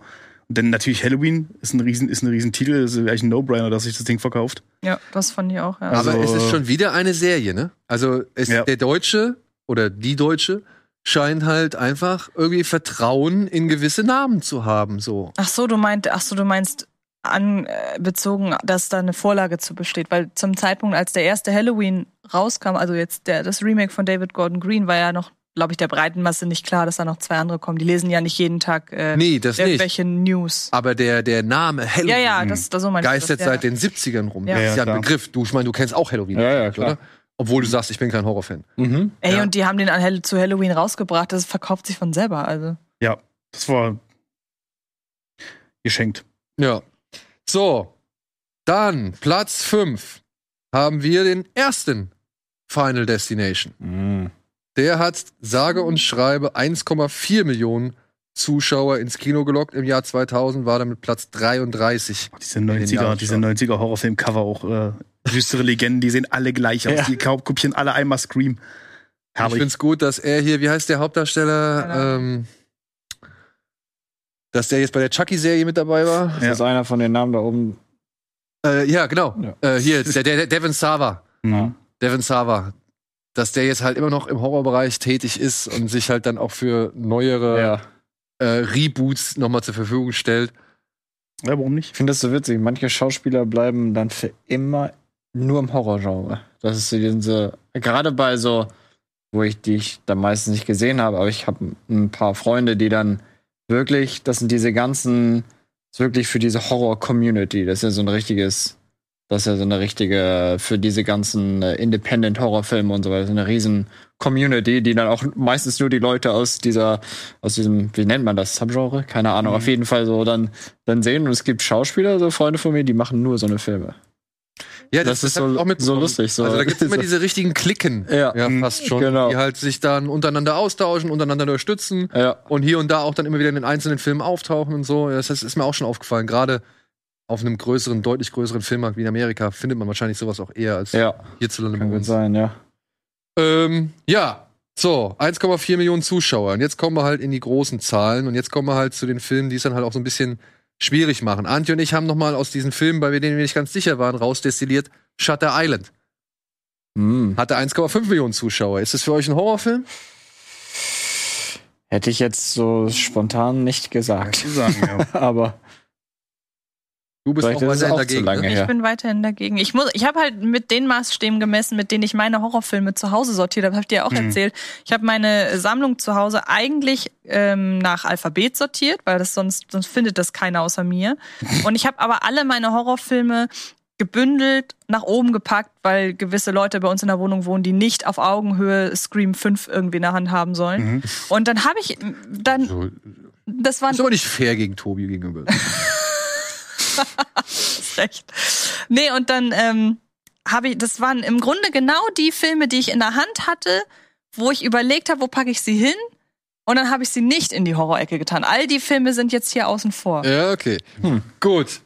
Wie damit- hättest du, und zum Beispiel, sowas wie, der ist jetzt nicht dabei, weil der war nicht erfolgreich, aber The House That Jack Built. Wo hättest du den einge hingepackt? Weil das war so Halt der. um einen Serienkiller, ne? Ich Ja. meine, das ist schon Horrorthema, Also, oder? ja, wir sagen, dass äh, Schei äh, Schweigen der Lämmer ein Horrorfilm ist, das, Ja. das, Kommen wir gleich nochmal dazu. Ah, Kommen wir gleich nochmal gleich. zu. das dürfte doch der erfolgreichste sein. Kommen Sie aber mal. So, ah, nee, wir sind jetzt- ja noch vor 2000. Wir sind jetzt schon Oh. in den Top 5 Stimmt. und Shutter Island hatte 1,5 Millionen Zuschauer gemacht. Etwas höher war tatsächlich auf Platz 4 jetzt bei uns Scream 3. Der hat im Jahr Platz äh, im Jahr 2000 Platz 25 in den Jahrescharts erlegt äh, gemacht und war halt mit 1,8 Erlegt ist aber auch Erlegt. schön in diesem Zusammenhang. mit 1,8 Millionen Zuschauern ist er hier bei uns auf Platz 4. Auch erstaunlich, ne? Der erste, der zweite und alle sagen, ey, jetzt muss ich aber in den dritten rein. Hm. Also, ne? Hm. Paranormal Activity hat im Kino 250.000 gemacht, der Mhm. erste. Und es ist dann erst der dritte, der dann wirklich einschlägt oder wo halt wirklich viele Leute reingehen. Ist schon erstaunlich. Ja, ich weiß, worauf du hinaus willst. Ja, Scream ist, 1 und langsam, 2 langsam haben- erkenne ich dein Muster, was du Ja, aber willst, Scream ja. 1 und 2 haben nicht so viel gemacht wie, wie eben Scream 3. Ah, Wobei die ja in den 90ern Ja, noch gut, ja rauskamen. noch. Da, kommt Da haben wir gar nicht geguckt, Stimmt, ehrlich da haben wir gar nicht gesagt. geguckt. Ja, vielleicht ist der deutsche Kinogänger auch so ein bisschen wie ein Karpfen. Weißt du, du musst ein bisschen anfüttern. Weil das der erste erfolgreich war, dann- glaube ich ehrlich gesagt, weil er gilt ja als die Wiederbelebung des Kinos. Das Kino war ja so mehr oder weniger totgeritten durch die ganzen. Franchises. Deshalb könnte ich mir vorstellen, dass der erste ähm, da doch erfolgreicher war, als wir ihn hier aus Unwissenheit gerade gemacht haben. Hm. Äh, ich guck mal gerade eben, äh, was Mediabiz dazu sagt. Scream, das ist der neue Scream Schrei 97. Aber da war ja auch noch dieses Thema mit 18, 97. 16 und Das geschnitten und so Oh weiter. ja, stimmt, der war, der war geschnitten im deutschen Kino auch, ne? Also, ein Spielergebnis in Deutschland 8.990.000 Euro. War es ein Besucherschnitt von 1,6 Millionen oder 1,7 Ja, also der Millionen? war erfolgreich. Das ist gut. Ja, also 1,6 und 1,7. Trotzdem war Scream 3 mit 1,8 dann Mhm. einfach Ja. erfolgreicher. Hm. Ja, so, und jetzt wird's, jetzt kommen wir in die, in die, zu den Big Playern. Auf Platz 3, was glaubt ihr? Äh, Bleibt ja nicht mehr viel übrig. Ich sage, Düstere Legenden muss da auch irgendwo noch bei sein. Nein. Es Nein. ist tatsächlich auch eine Fortsetzungsreihe, aber mit deutlich weniger Fortsetzungen, denn das Scary wird keinen Movie. Sinn machen. Auf Platz 3 Warte ist, auf Platz 3 ist das Remake von S, aber halt so. Kapitel 2. Ja, das macht Sinn. Der hat stimmt 1,9 natürlich. Millionen Zuschauer ins Kino gelockt und war im Jahr 2019 auf Platz 13. Mhm. Ein Horrorfilm so weit oben, unter den, Ja. Top, 20, äh, unter den Mhm. Top 20 in Deutschland, unter den richtig regulären Jahrescharts. Ja. Das ist schon stark. Ich glaube, die haben fast ein bisschen von Stranger Things profitiert. Der erste viel mehr noch, fand ich. Äh, ach so. Von der, vom Das ist Timing der her. zweite Teil. wann kam der Der erste zweite raus? jetzt. Der erste kam 2017 raus. Ja. Ja, okay, okay. Und Ja. dann wahrscheinlich hat der vom ersten profitiert. Er hat, also ich würde sagen, er hat vom ersten profitiert. ja. Auf jeden Und- Fall. Ich Und hab es den, wollten glaub, halt ehrlich gesagt, noch- gar nicht gesehen. Den zweiten Teil. Nee? Brauchst du- Nee. Du kannst den ersten sehr gut gucken, ohne Also den den zweiten ich hinten ranzuhängen, tatsächlich. Aber Ja. Und damit, ja, S2, damit wären wir dann bei. Platz Ah, ja. 2. Ich würde, dann, dann wird S1 auf Platz 1 sein, ne? Ja, auf Platz 2, was glaubt ihr? Was kommt denn, was ist denn noch dazwischen da gewesen? kommt ihr nicht drauf. Scary kommt Movie ihr 3. das ist so niemals da absurd, drauf. ja? Ihr kommt nicht drauf. Hm. Es ist sogar deutsch. Oh. Oh, warte. Äh, Tattoo. GZSZ. Warte. Das ist deutsch und auf Platz 2. Die Welle. Nee, das ist kein Horror. Und wenn ihr eben aufgepasst habt bei den Top 20, Scheiße. dürftet ihr eigentlich vielleicht sogar doch Also, Ah, Anatomie das eins oder was? Dings. Der erste? Anatomie Ja. Ah, ist auf Platz 2 unseres Rankings Ah, ja. mit 2,2 äh, 02 Millionen, also 2,02 Millionen Zuschauern. Oh. War im Jahr 2000 Platz 19. Ganz knapp. Was auch wieder zeigt, der war da nur Platz 19 mit 2,02 Besuchern. Und es waren, Ja, das ist aber so 2 krass. Millionen für einen deutschen Horrorfilm. Schon Gut, es war mit Franka Potente, es war mit Benno Fürmann, ne? Ja. Also und Lola Rent war vorher, ne? Hä? Lola Rent war vorher. Ja, Ja. Ja, klar. Aber Also dann hast deutsche du auch da halbnackte Leute auf dem Plakat und der Film heißt Anatomie. Ja. Das ist natürlich gutes Clickbait. Bockt, das bockt. aber das, ja, er spielt in Heidelberg, ne? Also ich war wirklich erstaunt. Ich war wirklich, Ja, wirklich hätte ich auch nicht gedacht. erstaunt. Also, Ja. Dass dieser Film dann doch so weit hoch ist, dass der deutsche Zuschauer, die deutsche Zuschauerin, dass die halt wirklich Bock hatte auf Hm. diesen Film. ja. Ich meine, er ist ja nicht schlecht. Er ist ja wirklich nicht schlecht. Er ist ein solider Slasher. Ja. Ja. Kannst du bringen. Aber das ist das Interesse. Und ich meine, das ist das Ding, ne? Wenn ihr, Interessant. ja. also es war halt interessant für uns beide gerade zu beobachten, wie so der Niedergang auch der Zuschauerzahlen Der in diesen, Niedergang. Ja, aber es ist so. Ja. Es sind einfach deutlich weniger Leute, die jetzt ins Kino gehen. Es sind, glaube ich, über 50 Millionen, die weniger ins Kino gehen, als noch vor irgendwie 10 oder 20 Jahren. glaub ist das der erfolgreichste deutsche Genrefilm aller Zeiten? Könnte fast sein. Okay, So. Da gab es ja vorher mal welche. Und jetzt haben wir aber noch drei Filme, die wir rausdestilliert haben, wo wir Mhm. uns gesagt haben, hm, Sollen die da draußen entscheiden? sollen die da draußen Okay. entscheiden, ja? Und, und äh, die halt aber dann noch höher sind von den Zuschauerzahlen. Da wäre dann zum einen Black Swan. Der Hm. hat 2,2 Millionen Zuschauer gemacht. Ist das ein Horrorfilm? Ja. Du sagst nein? Ich, ich, für mich ist der so eher so, so Fantasy-Kram. So. Mm, ja. Ich würde auch-. Ja, ich sag Ja. Psychothriller. Ich glaube, für, ich finde, für solche Filme wurde der Begriff Psychothriller.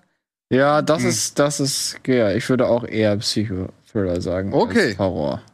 Aber Okay. ich habe dir gerade vergessen, ich habe dir gerade verwechselt mit, äh, mit dem Schneewittchen-Ding hier. Ach so, Magnificent oder wie das heißt? Genau. mit Maleficent. ja, das war Maleficent, Magnificent. Maleficent. gerade Maleficent. Nein, das ist der von Darren. Aronofsky. Ja, stimmt ja. Ja, den Den- würde ich doch eher als Horrorfilm. Ja, ich fand Ja. den auch, ich Ja. mir der gut Für den hat. Natalie Portman einen Oscar bekommen. Mhm. Ja, also und, Und äh, wir alle wissen, die Os äh, Oscars gehen nicht an Horrorfilme. Also ich finde schon in dem Moment, sie haben selbst das Schweigen der Lämmer damals als Thriller ver vermarktet, Ja. damit der irgendwie Preise kriegt. In dem Moment, wo ein, wo ein, äh, wo jemand für einen vermeintlichen Horrorfilm einen Oscar kriegt, ist es kein Horrorfilm mehr. ah, okay, das scheidet also, das, das, das Aber ihn Best. Picture hat er Genau. nicht gewonnen, oder? Bitte? Be- Best Picture hat er nicht gewonnen. Nö, glaub Nein. nicht. Der, nee. So, dann nächster Streitpunkt. Der so gesehen inoffizielle Platz, äh, weiß nicht fünf oder keine Ahnung. Also auf jeden Fall höher als Black Swan war noch Science. Zeichen Oh, von Shyamalan. da würde ich ja sagen. 2,4 Ja. Millionen. Zuschauer. Der hat eine der gruseligsten Szenen. Oder das Ding ich- mit dem Aber hallo, Spiegel ey. unter der Tür. Ist Oder das so gut. Alien, das plötzlich auftaucht. Auch das ist einer der besten Ja. Jumpscares ever. Ja, Der funktioniert heute noch, wenn ich den sehe. Also würdest du sagen, ist ein Horrorfilm. Ja, würde ich Horrorfilm. Ja. Dann müsste halt, äh, wäre Blacks, äh, wäre Science auf jeden Fall auf Platz zwei so gesehen. Dann müssten wir die Liste noch mal hm. aktualisieren. Das können wir vielleicht unter den Kommentaren machen, dass wir da einmal die finale Liste machen. ja. Ähm, Also es ist da wirklich, äh, wie ich morgens aufstehe. Gestern hätte ich jetzt gesagt, er ist keiner. Kann sein, dass ich morgen aufwache und sage, doch, es ist einer. Ich, ich bin kurz davor, den Film permanent in meiner Sammlung umzusortieren, weil ich mich einfach mit mir selber nicht einigen kann. ja. Und dann der zweiterfolgreichste Film, Jetzt der allerdings schrittig ist. Jetzt bin ich gespannt. Hannibal Oh. hat 3,1 Millionen Zuschauer ins Kino gelockt. Und Moment, wäre ah. halt momentan so gesehen, wenn wir ihn zulassen würden, unsere Nummer zwei. Aber wann war das? im Jahre 2003, glaube ich, oder? Das war nach 2000? 2002? Auf jeden Fall früh. Echt denn? Aber wenn, wenn wir sagen, jetzt Ich hätte gedacht, der ist viel älter, Horrorfilm wusste ich gar nicht. und das ist die Fortsetzung und Hannibal ist ja noch wesentlich expliziter. Also ich würde schon sagen, also wenn Saw Horror ist, dann ist es auch Horror. Ja, ja, Ja. wir hatten gestern das Argument, eigentlich bist du doch für Hannibal. Eigentlich möchtest du doch, dass Hannibal überlebt. Ja. Eigentlich willst Hm. du doch sehen, dass Hannibal alle irgendwie austrickst. ja aber so geht's mir bei Jason und Michael ja meistens auch. Naja, aber hier ist bei es doch. Chucky oder so. Aber hier ist es doch wirklich eine Charakterstudie, die sich mit den mit dem Ursprung des Bösen fast schon so ein bisschen befasst. Und dadurch, dass er so faszinierend und so intellektuell gezeichnet ist, fängst du an, seine Beweggründe nachzuvollziehen. Es geht weniger um die Frage, wie blutig wird als nächstes gemordet oder ich weiß nicht, er, er steht ja auch nicht plötzlich hinter einem Vorhang und macht Buh. Also von daher, ich finde, es ist eher eine sehr radikale. Aber er ist Gehirn aus dem lebenden Menschen. Oh, ich weiß, diese Szene ist so fies. Ja, siehst du? Oh Gott, ja, ich weiß, aber Gruseliger als manche. ja, aber äh, ist 127 Hours dabei? Nein, der hat auch eine fiese Szene. Aber beispielsweise haben wir auch gerade festgestellt, äh, Final Destination ist dabei und da können wir Mhm. eigentlich bloß drüber lachen.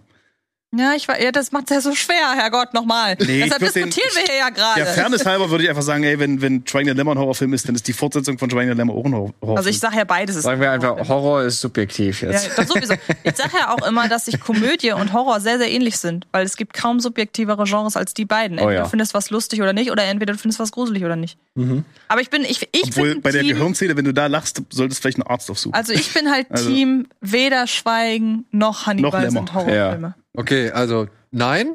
Also ich hätte da ja gesagt, aber es ist dann auch wieder zu lange her und ich war wahrscheinlich ziemlich jung, deswegen. Und du? Horror. Horror? Naja. Das hilft uns nicht weiter. die da draußen. Schreibt es in die Kommentare. Im Zweifelsfall immer die da draußen. Ja, okay. Aktiviert Wir die überlassen die, Glocke. Entscheidung euch Ja. und kommen dann somit zu unserem Platz Nummer eins. Hm. Ja, Urs hat es schon genannt. Es war unschwer zu erraten. Es ist tatsächlich S Kapitel 1, der 3,2 Millionen Deutsche ins Kino gelockt hat im Jahr 2017. Und der war dann im Jahr 2017 in den Jahrescharts Platz 7. Ein Horrorfilm in den offiziellen Jahrescharts Top 10. Mhm. Platz 7. Belegt auch meine Theorie mit den griffigen Filmtiteln. Es? Es, ja. Und weil es natürlich ein, ich glaube, wenn man E.T. selbst, ist das. selbst wenn man Horror-Nicht-Fans äh, fragt nach, nenn mal ein Horrorbuch, dann wird man immer S nennen, würde ich sagen. S und Mhm. Shining vielleicht noch. Ich glaube, Ich meine, hast du das Buch gelesen? ja. Da hat halt alles. Ah, nee, Shining habe ich gelesen. S habe ich nicht gelesen. Shining Okay, aber du kanntest das Buch S? Ja. Okay. Und ich du? wusste auch, dass es ein Clown ist. Also, Weil ich meine, ich habe das Buch gelesen. Mhm. Ich habe die beiden Fernsehfilme oder den, den großen Fernsehfilm Mhm. in, damals gesehen. Mhm. Und ich war so ent, bitter enttäuscht. Ja, Zumindest über die auch. zweite Hälfte. Zweite Hälfte ist schlimm. Ja, die zweite Hälfte ist wirklich eine Katastrophe, Ja. nach wie vor. Und ähm, den, aber ich mochte die erste Hälfte so. Und ich liebe dieses Buch. Und für mich war es klar, dass ich diesen Film gucken will. Ja, also sowohl den damaligen Film als jetzt auch den so. Mhm. Aber ich finde es faszinierend, wie wohl der Mythos. Ich kann mir nicht vorstellen, dass alle, die in, Kino, in, den, in den Film im Kino gesehen haben, dass die wirklich das Buch gelesen haben oder das Buch kennen. Ich kann, Nee, dir, aber ich kann dir sagen, wie das passiert ist. Ganz einfach. Erstmal hat das Buch einen Kultstatus, einen riesengroßen.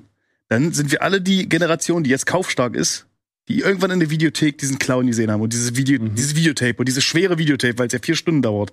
Also äh, gerade die Leute, die äh, kaufstark waren, haben irgendwo eine Kindheitserinnerung an diesen Film oder haben abrufen können, es kenne ich. Egal, ob ich es gelesen habe oder nicht.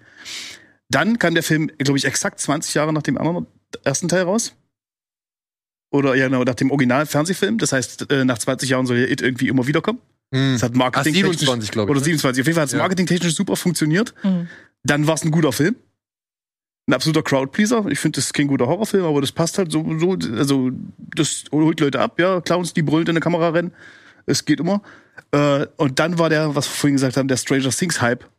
Jungs, die gegen den Monster kämpfen oder kleine Kinder, die gegen den Monster sich auflehnen und kämpfen, war gerade mega am Trend. Das Ding war eine Punktlandung, marketingtechnisch. Also ich, ich muss auch noch sagen, ich weiß noch, der Trailer, ich, vielleicht sage ich das jetzt falsch und erinnere mich einfach nur an den falschen Trailer, aber der war schon sehr, wo man denkt, ah, das ist das Stranger Things. Krass, Auch sie das so schnell machen mit dem ja. Fahrrad unterwegs und so Ja. weiter. Kinder, die mit dem Fahrrad unterwegs sind, war das war auch da drin, oder nicht im Trailer. Ja. Auf jeden Fall, äh, klar, ist was ganz anderes als Stranger Things und ist vielleicht nicht mal das gleiche, aber dieses Mystery-Horror mit Kindern, so halt. Also, das hat halt dieses Genre so nach oben gebracht, glaube ich. Und It, auch als, als jemand, der sich gar nicht mit Horror auskennt, es, It, das ist mir auch schon seit Ja. meinem ganzen Leben ein Begriff. Ja. so. Ja, also, also wirklich, ich finde es ja, ich, ne, ich will es ja nicht abstreiten. Ich, Ja. einfach, ich finde es einfach nur faszinierend, dass ja für alle das irgendwie ein Begriff war Ja. und dafür gesorgt hat, dass ein Horrorfilm, sogar noch Teil 1, Ja. wo du weißt, du Mhm. musst eigentlich noch den nächsten Film Mhm. gucken. Aber da haben sie das sehr clever aus dem Marketing ja noch rausgehalten. Haben sie, du nicht, haben sie nicht gesagt, ne? Nee, haben sie nicht gesagt. Das kam wirklich am Ah, Ende. äh, da, erst am Ende haben sie einge eingeblendet äh, Kapitel 1. Das Mhm. war noch nicht mal nicht im Vorspann. Ja gut, aber wir wussten ja, dass Ja, es sich aber- speist in eine Kindergeschichte und Ja. eine Erwachsenengeschichte. Zumindest Ja. haben wir gehofft, dass es so kommt, bis der Ja, zweite Teil aber- rauskam und dann auch wieder eine Kindergeschichte war. Ja, weil man sich aber, nicht getraut hat, einen eigenen Film zu drehen. aber ich Scheiße. würde dem Publikum da gehört? eher zutrauen, das halt nicht permanent in dieser Filmbubble drin ist, zu sagen, okay, ich weiß, Horror, äh, es ist ein Buch, aber nicht zwingend, dass das in zwei verschiedenen Altersspannen spielt. Also du glaubst, dass, Mhm. dass Leute da reingegangen sind, weil sie gesagt haben, sie sehen das komplette Werk? Ja, Denke ich auch. und Mhm. ich muss gestehen, ich, wenn ich das richtig erinnere, dann hat mich das mit Chapter 2 auch überrascht. Weil das ja zum damaligen Zeitpunkt, äh, da war ja noch nicht die Rede, dann kam das sehr schnell mit den Castings und wer Mhm. wird wohl Mhm. wer und so. Aber ich meine, ich wusste das auch nicht zu hundertprozentig. Ich denke auch, viele wissen nicht, dass das Original ein zweiteiliger Fernsehfilm äh, Ja. War aus den USA. Weil wenn du das damals tatsächlich gesehen hast, dieses Tape, war ja meist, bei mir war es ein Videotape, Ja, bei mir auch. war das eine große Kassette. Da war nicht irgendwie Ende und da kam Teil 2 hinten dran. Nee. So, also ich denke halt, viele haben das in Erinnerung, haben gar nicht daran gedacht, das war mal irgendwo in den USA äh, Also- ein Fernsehfilm. Ja, aber für mich hat sich das nie in Frage gestellt, weil ich halt weiß anhand des Buches, okay, es wird einmal der Kampf als Kind geschildert und einmal der Kampf als Erwachsener so. Also was liegt nahe? Also was liegt näher, als zu sagen, wir machen einen Film mit den Kindern Ja. und wir machen einen Film mit den Erwachsenen. Aber, Aber ja, denkst du einfach zu filmisch? ich wahrscheinlich ja. Ja, d- ist mein deswegen, so denken, so Ja, denkt das, ja, das, die, das, das, ist, so denkt ja die Audience das nicht machst so. du seit über 40 Das Jahren. macht, ja, das macht leider viel zu viel. Was ist denn eigentlich mit A Quiet Place? Ist der, war der nicht erfolgreich hier? Nicht so sehr. Nicht so? Echt? Ich, also ich habe hier noch war eine Liste mega erstellt. erfolgreich und super Ja, in Amerika. in, den USA. ja. Aber die, die, Zahlen, die Zahlen in Amerika, deswegen fand ich ja so spannend zu schauen, wie reagieren wir auf Horror, Ja. welchen Horror belohnen wir und wie eindeutig muss Horror sein, Ja. damit er erfolgreich ist. Und ich meine, Hannibal, wir streiten uns über die Ja. Eindeutigkeit, World War Z, wir streiten uns über die Eindeutigkeit, Science, wir streiten uns über die Eindeutigkeit, Mhm. Shutter Island, aber das sind die Filme, die es dann doch schaffen, immer ein größeres Publikum Mhm. ins Kino zu locken, als ja, vielleicht ein Saw 4, ein Paranormal Activity Ja. 2, ein, weiß ich nicht, äh, Saw 3D Vollendung, ja. Also, ne, ich glaube, es gibt immer die gewissen Fangruppen, die schrumpfen meiner Ansicht nach, aber offensichtlich zusammen, bis Ja. es mal wieder irgendwie eine Art Reboot gibt und dann plötzlich alle merken, ah, warte mal, da war ja diese Reihe, gucke ich mir das jetzt mal an. Mhm. Ja, wenn die das jetzt schon rebooten. Genau, kommt im. Oktober, was gucke ich im Kino? Ah ja, hier, das habe ich schon mal gehört. Funktioniert. Aber ihr merkt, es ist ein geiles, es ist ein spannendes Ja, Thema. Welchen Film aus den. Top 20 mögt ihr am liebsten? Oh, ich musste mal Bei mir ist klar, der Also beste Horrorfilm aller Zeiten ist ja dabei. einblenden? Welcher The Ring? Ja, klar. Ich glaube, Scary Movie Paranormal 3. Activity 3. Ja, der beste Horrorfilm aller Zeiten, genau. Was hast du denn? Ich musste mal, weiß ich Auf nicht. jeden Fall Ring. Was war jetzt dabei? Also Anatomy 2, Conjuring 2, Haunted Hill, Conjuring 3, Paranormal Activity 4, Saw 3D Vollendung, Paranormal Activity 3, Saw 3, Ring 2, The Nun, Saw 2, Resident Evil, Final Destination 4, Ring, Halloween, Final Destination Scream 3, S Kapitel 2, Anatomie, S Kapitel 1. Ah, ich würde Mhm. auch fast sagen, von den 20 Mhm. Äh, wären meine Top-Favoriten auf jeden Fall, also und in meinen drei Lieblingen wäre auf jeden Fall S der erste und Ring auch mit dabei. Und danach, ja, wird schon schwierig. Final Destination wäre bei mir noch recht weit oben. S, Final Destination und äh, ganz Mhm. oben Ring. Ich würde auch Final, S und sind dann, na klar. Keine Ahnung. Die Da du nicht Nonne. so viel gesehen hast. Nun, die Nonne, Super Ich meine, wie man es auch sagt. je nachdem, was wir zulassen von den anderen, ne, wäre natürlich Black Swan. Shutter Island. ja, Shutter Shutter Island, wenn man den so, dazu ja. nimmt, ne, dann sind wir, Science. haben wir eine ganz andere Rechnung. Ja. Also. Der arme M. Night Shyamalan ist so ein Streitpunkt. Einfach. Hannibal. Drei Filme von ihm. Science? Nee, Science habt ihr auch rausgenommen, stimmt. Aber ja. drei Filme von ihm, The Village, Science, Science, ja. und so, Split, nicht dabei, alles ne? Wackelkandidaten. Ja, alles Wackelkandidaten. Aber gut. Trotzdem erfolgreich. Mhm. Vielleicht eben deswegen, weil sie Ja. Wackelkandidaten waren. Mhm. Wenn ihr das anders seht Oder wenn ihr unserer Meinung seid. Oder wenn ihr noch ein paar ganz spannendere Thesen habt. Lasst sie uns gern wissen. Wie seht ihr das? Welcher Film war für euch auf jeden Fall mehr Horror, als wir gedacht haben? Oder welcher Film ist für euch absolut kein Horror, obwohl wir ihn in dieser Liste haben? Also lasst uns gerne in den Kommentaren da. Bitte bleibt freundlich. Und ansonsten, ja, ey, vielen Dank, Aramis. Wie lange bist du noch hier in Deutschland? Äh, noch ein paar, ein, zwei Wochen wahrscheinlich. Ein, zwei Wochen. Haben noch keinen Flug gebucht, aber wird vielleicht eine spontane Nummer. Ja, vielleicht äh, mhm. ergibt sich ja noch mal die eine oder ja. andere Gelegenheit. Und äh, ansonsten beim nächsten Heimatbesuch. Gerne, sehr gerne. Danke, Ust. Immer wieder, Jan. Danke, Antje. Danke euch da draußen fürs Zuschauen. Und hoffentlich bis zum nächsten Mal und viel Spaß beim Diskutieren.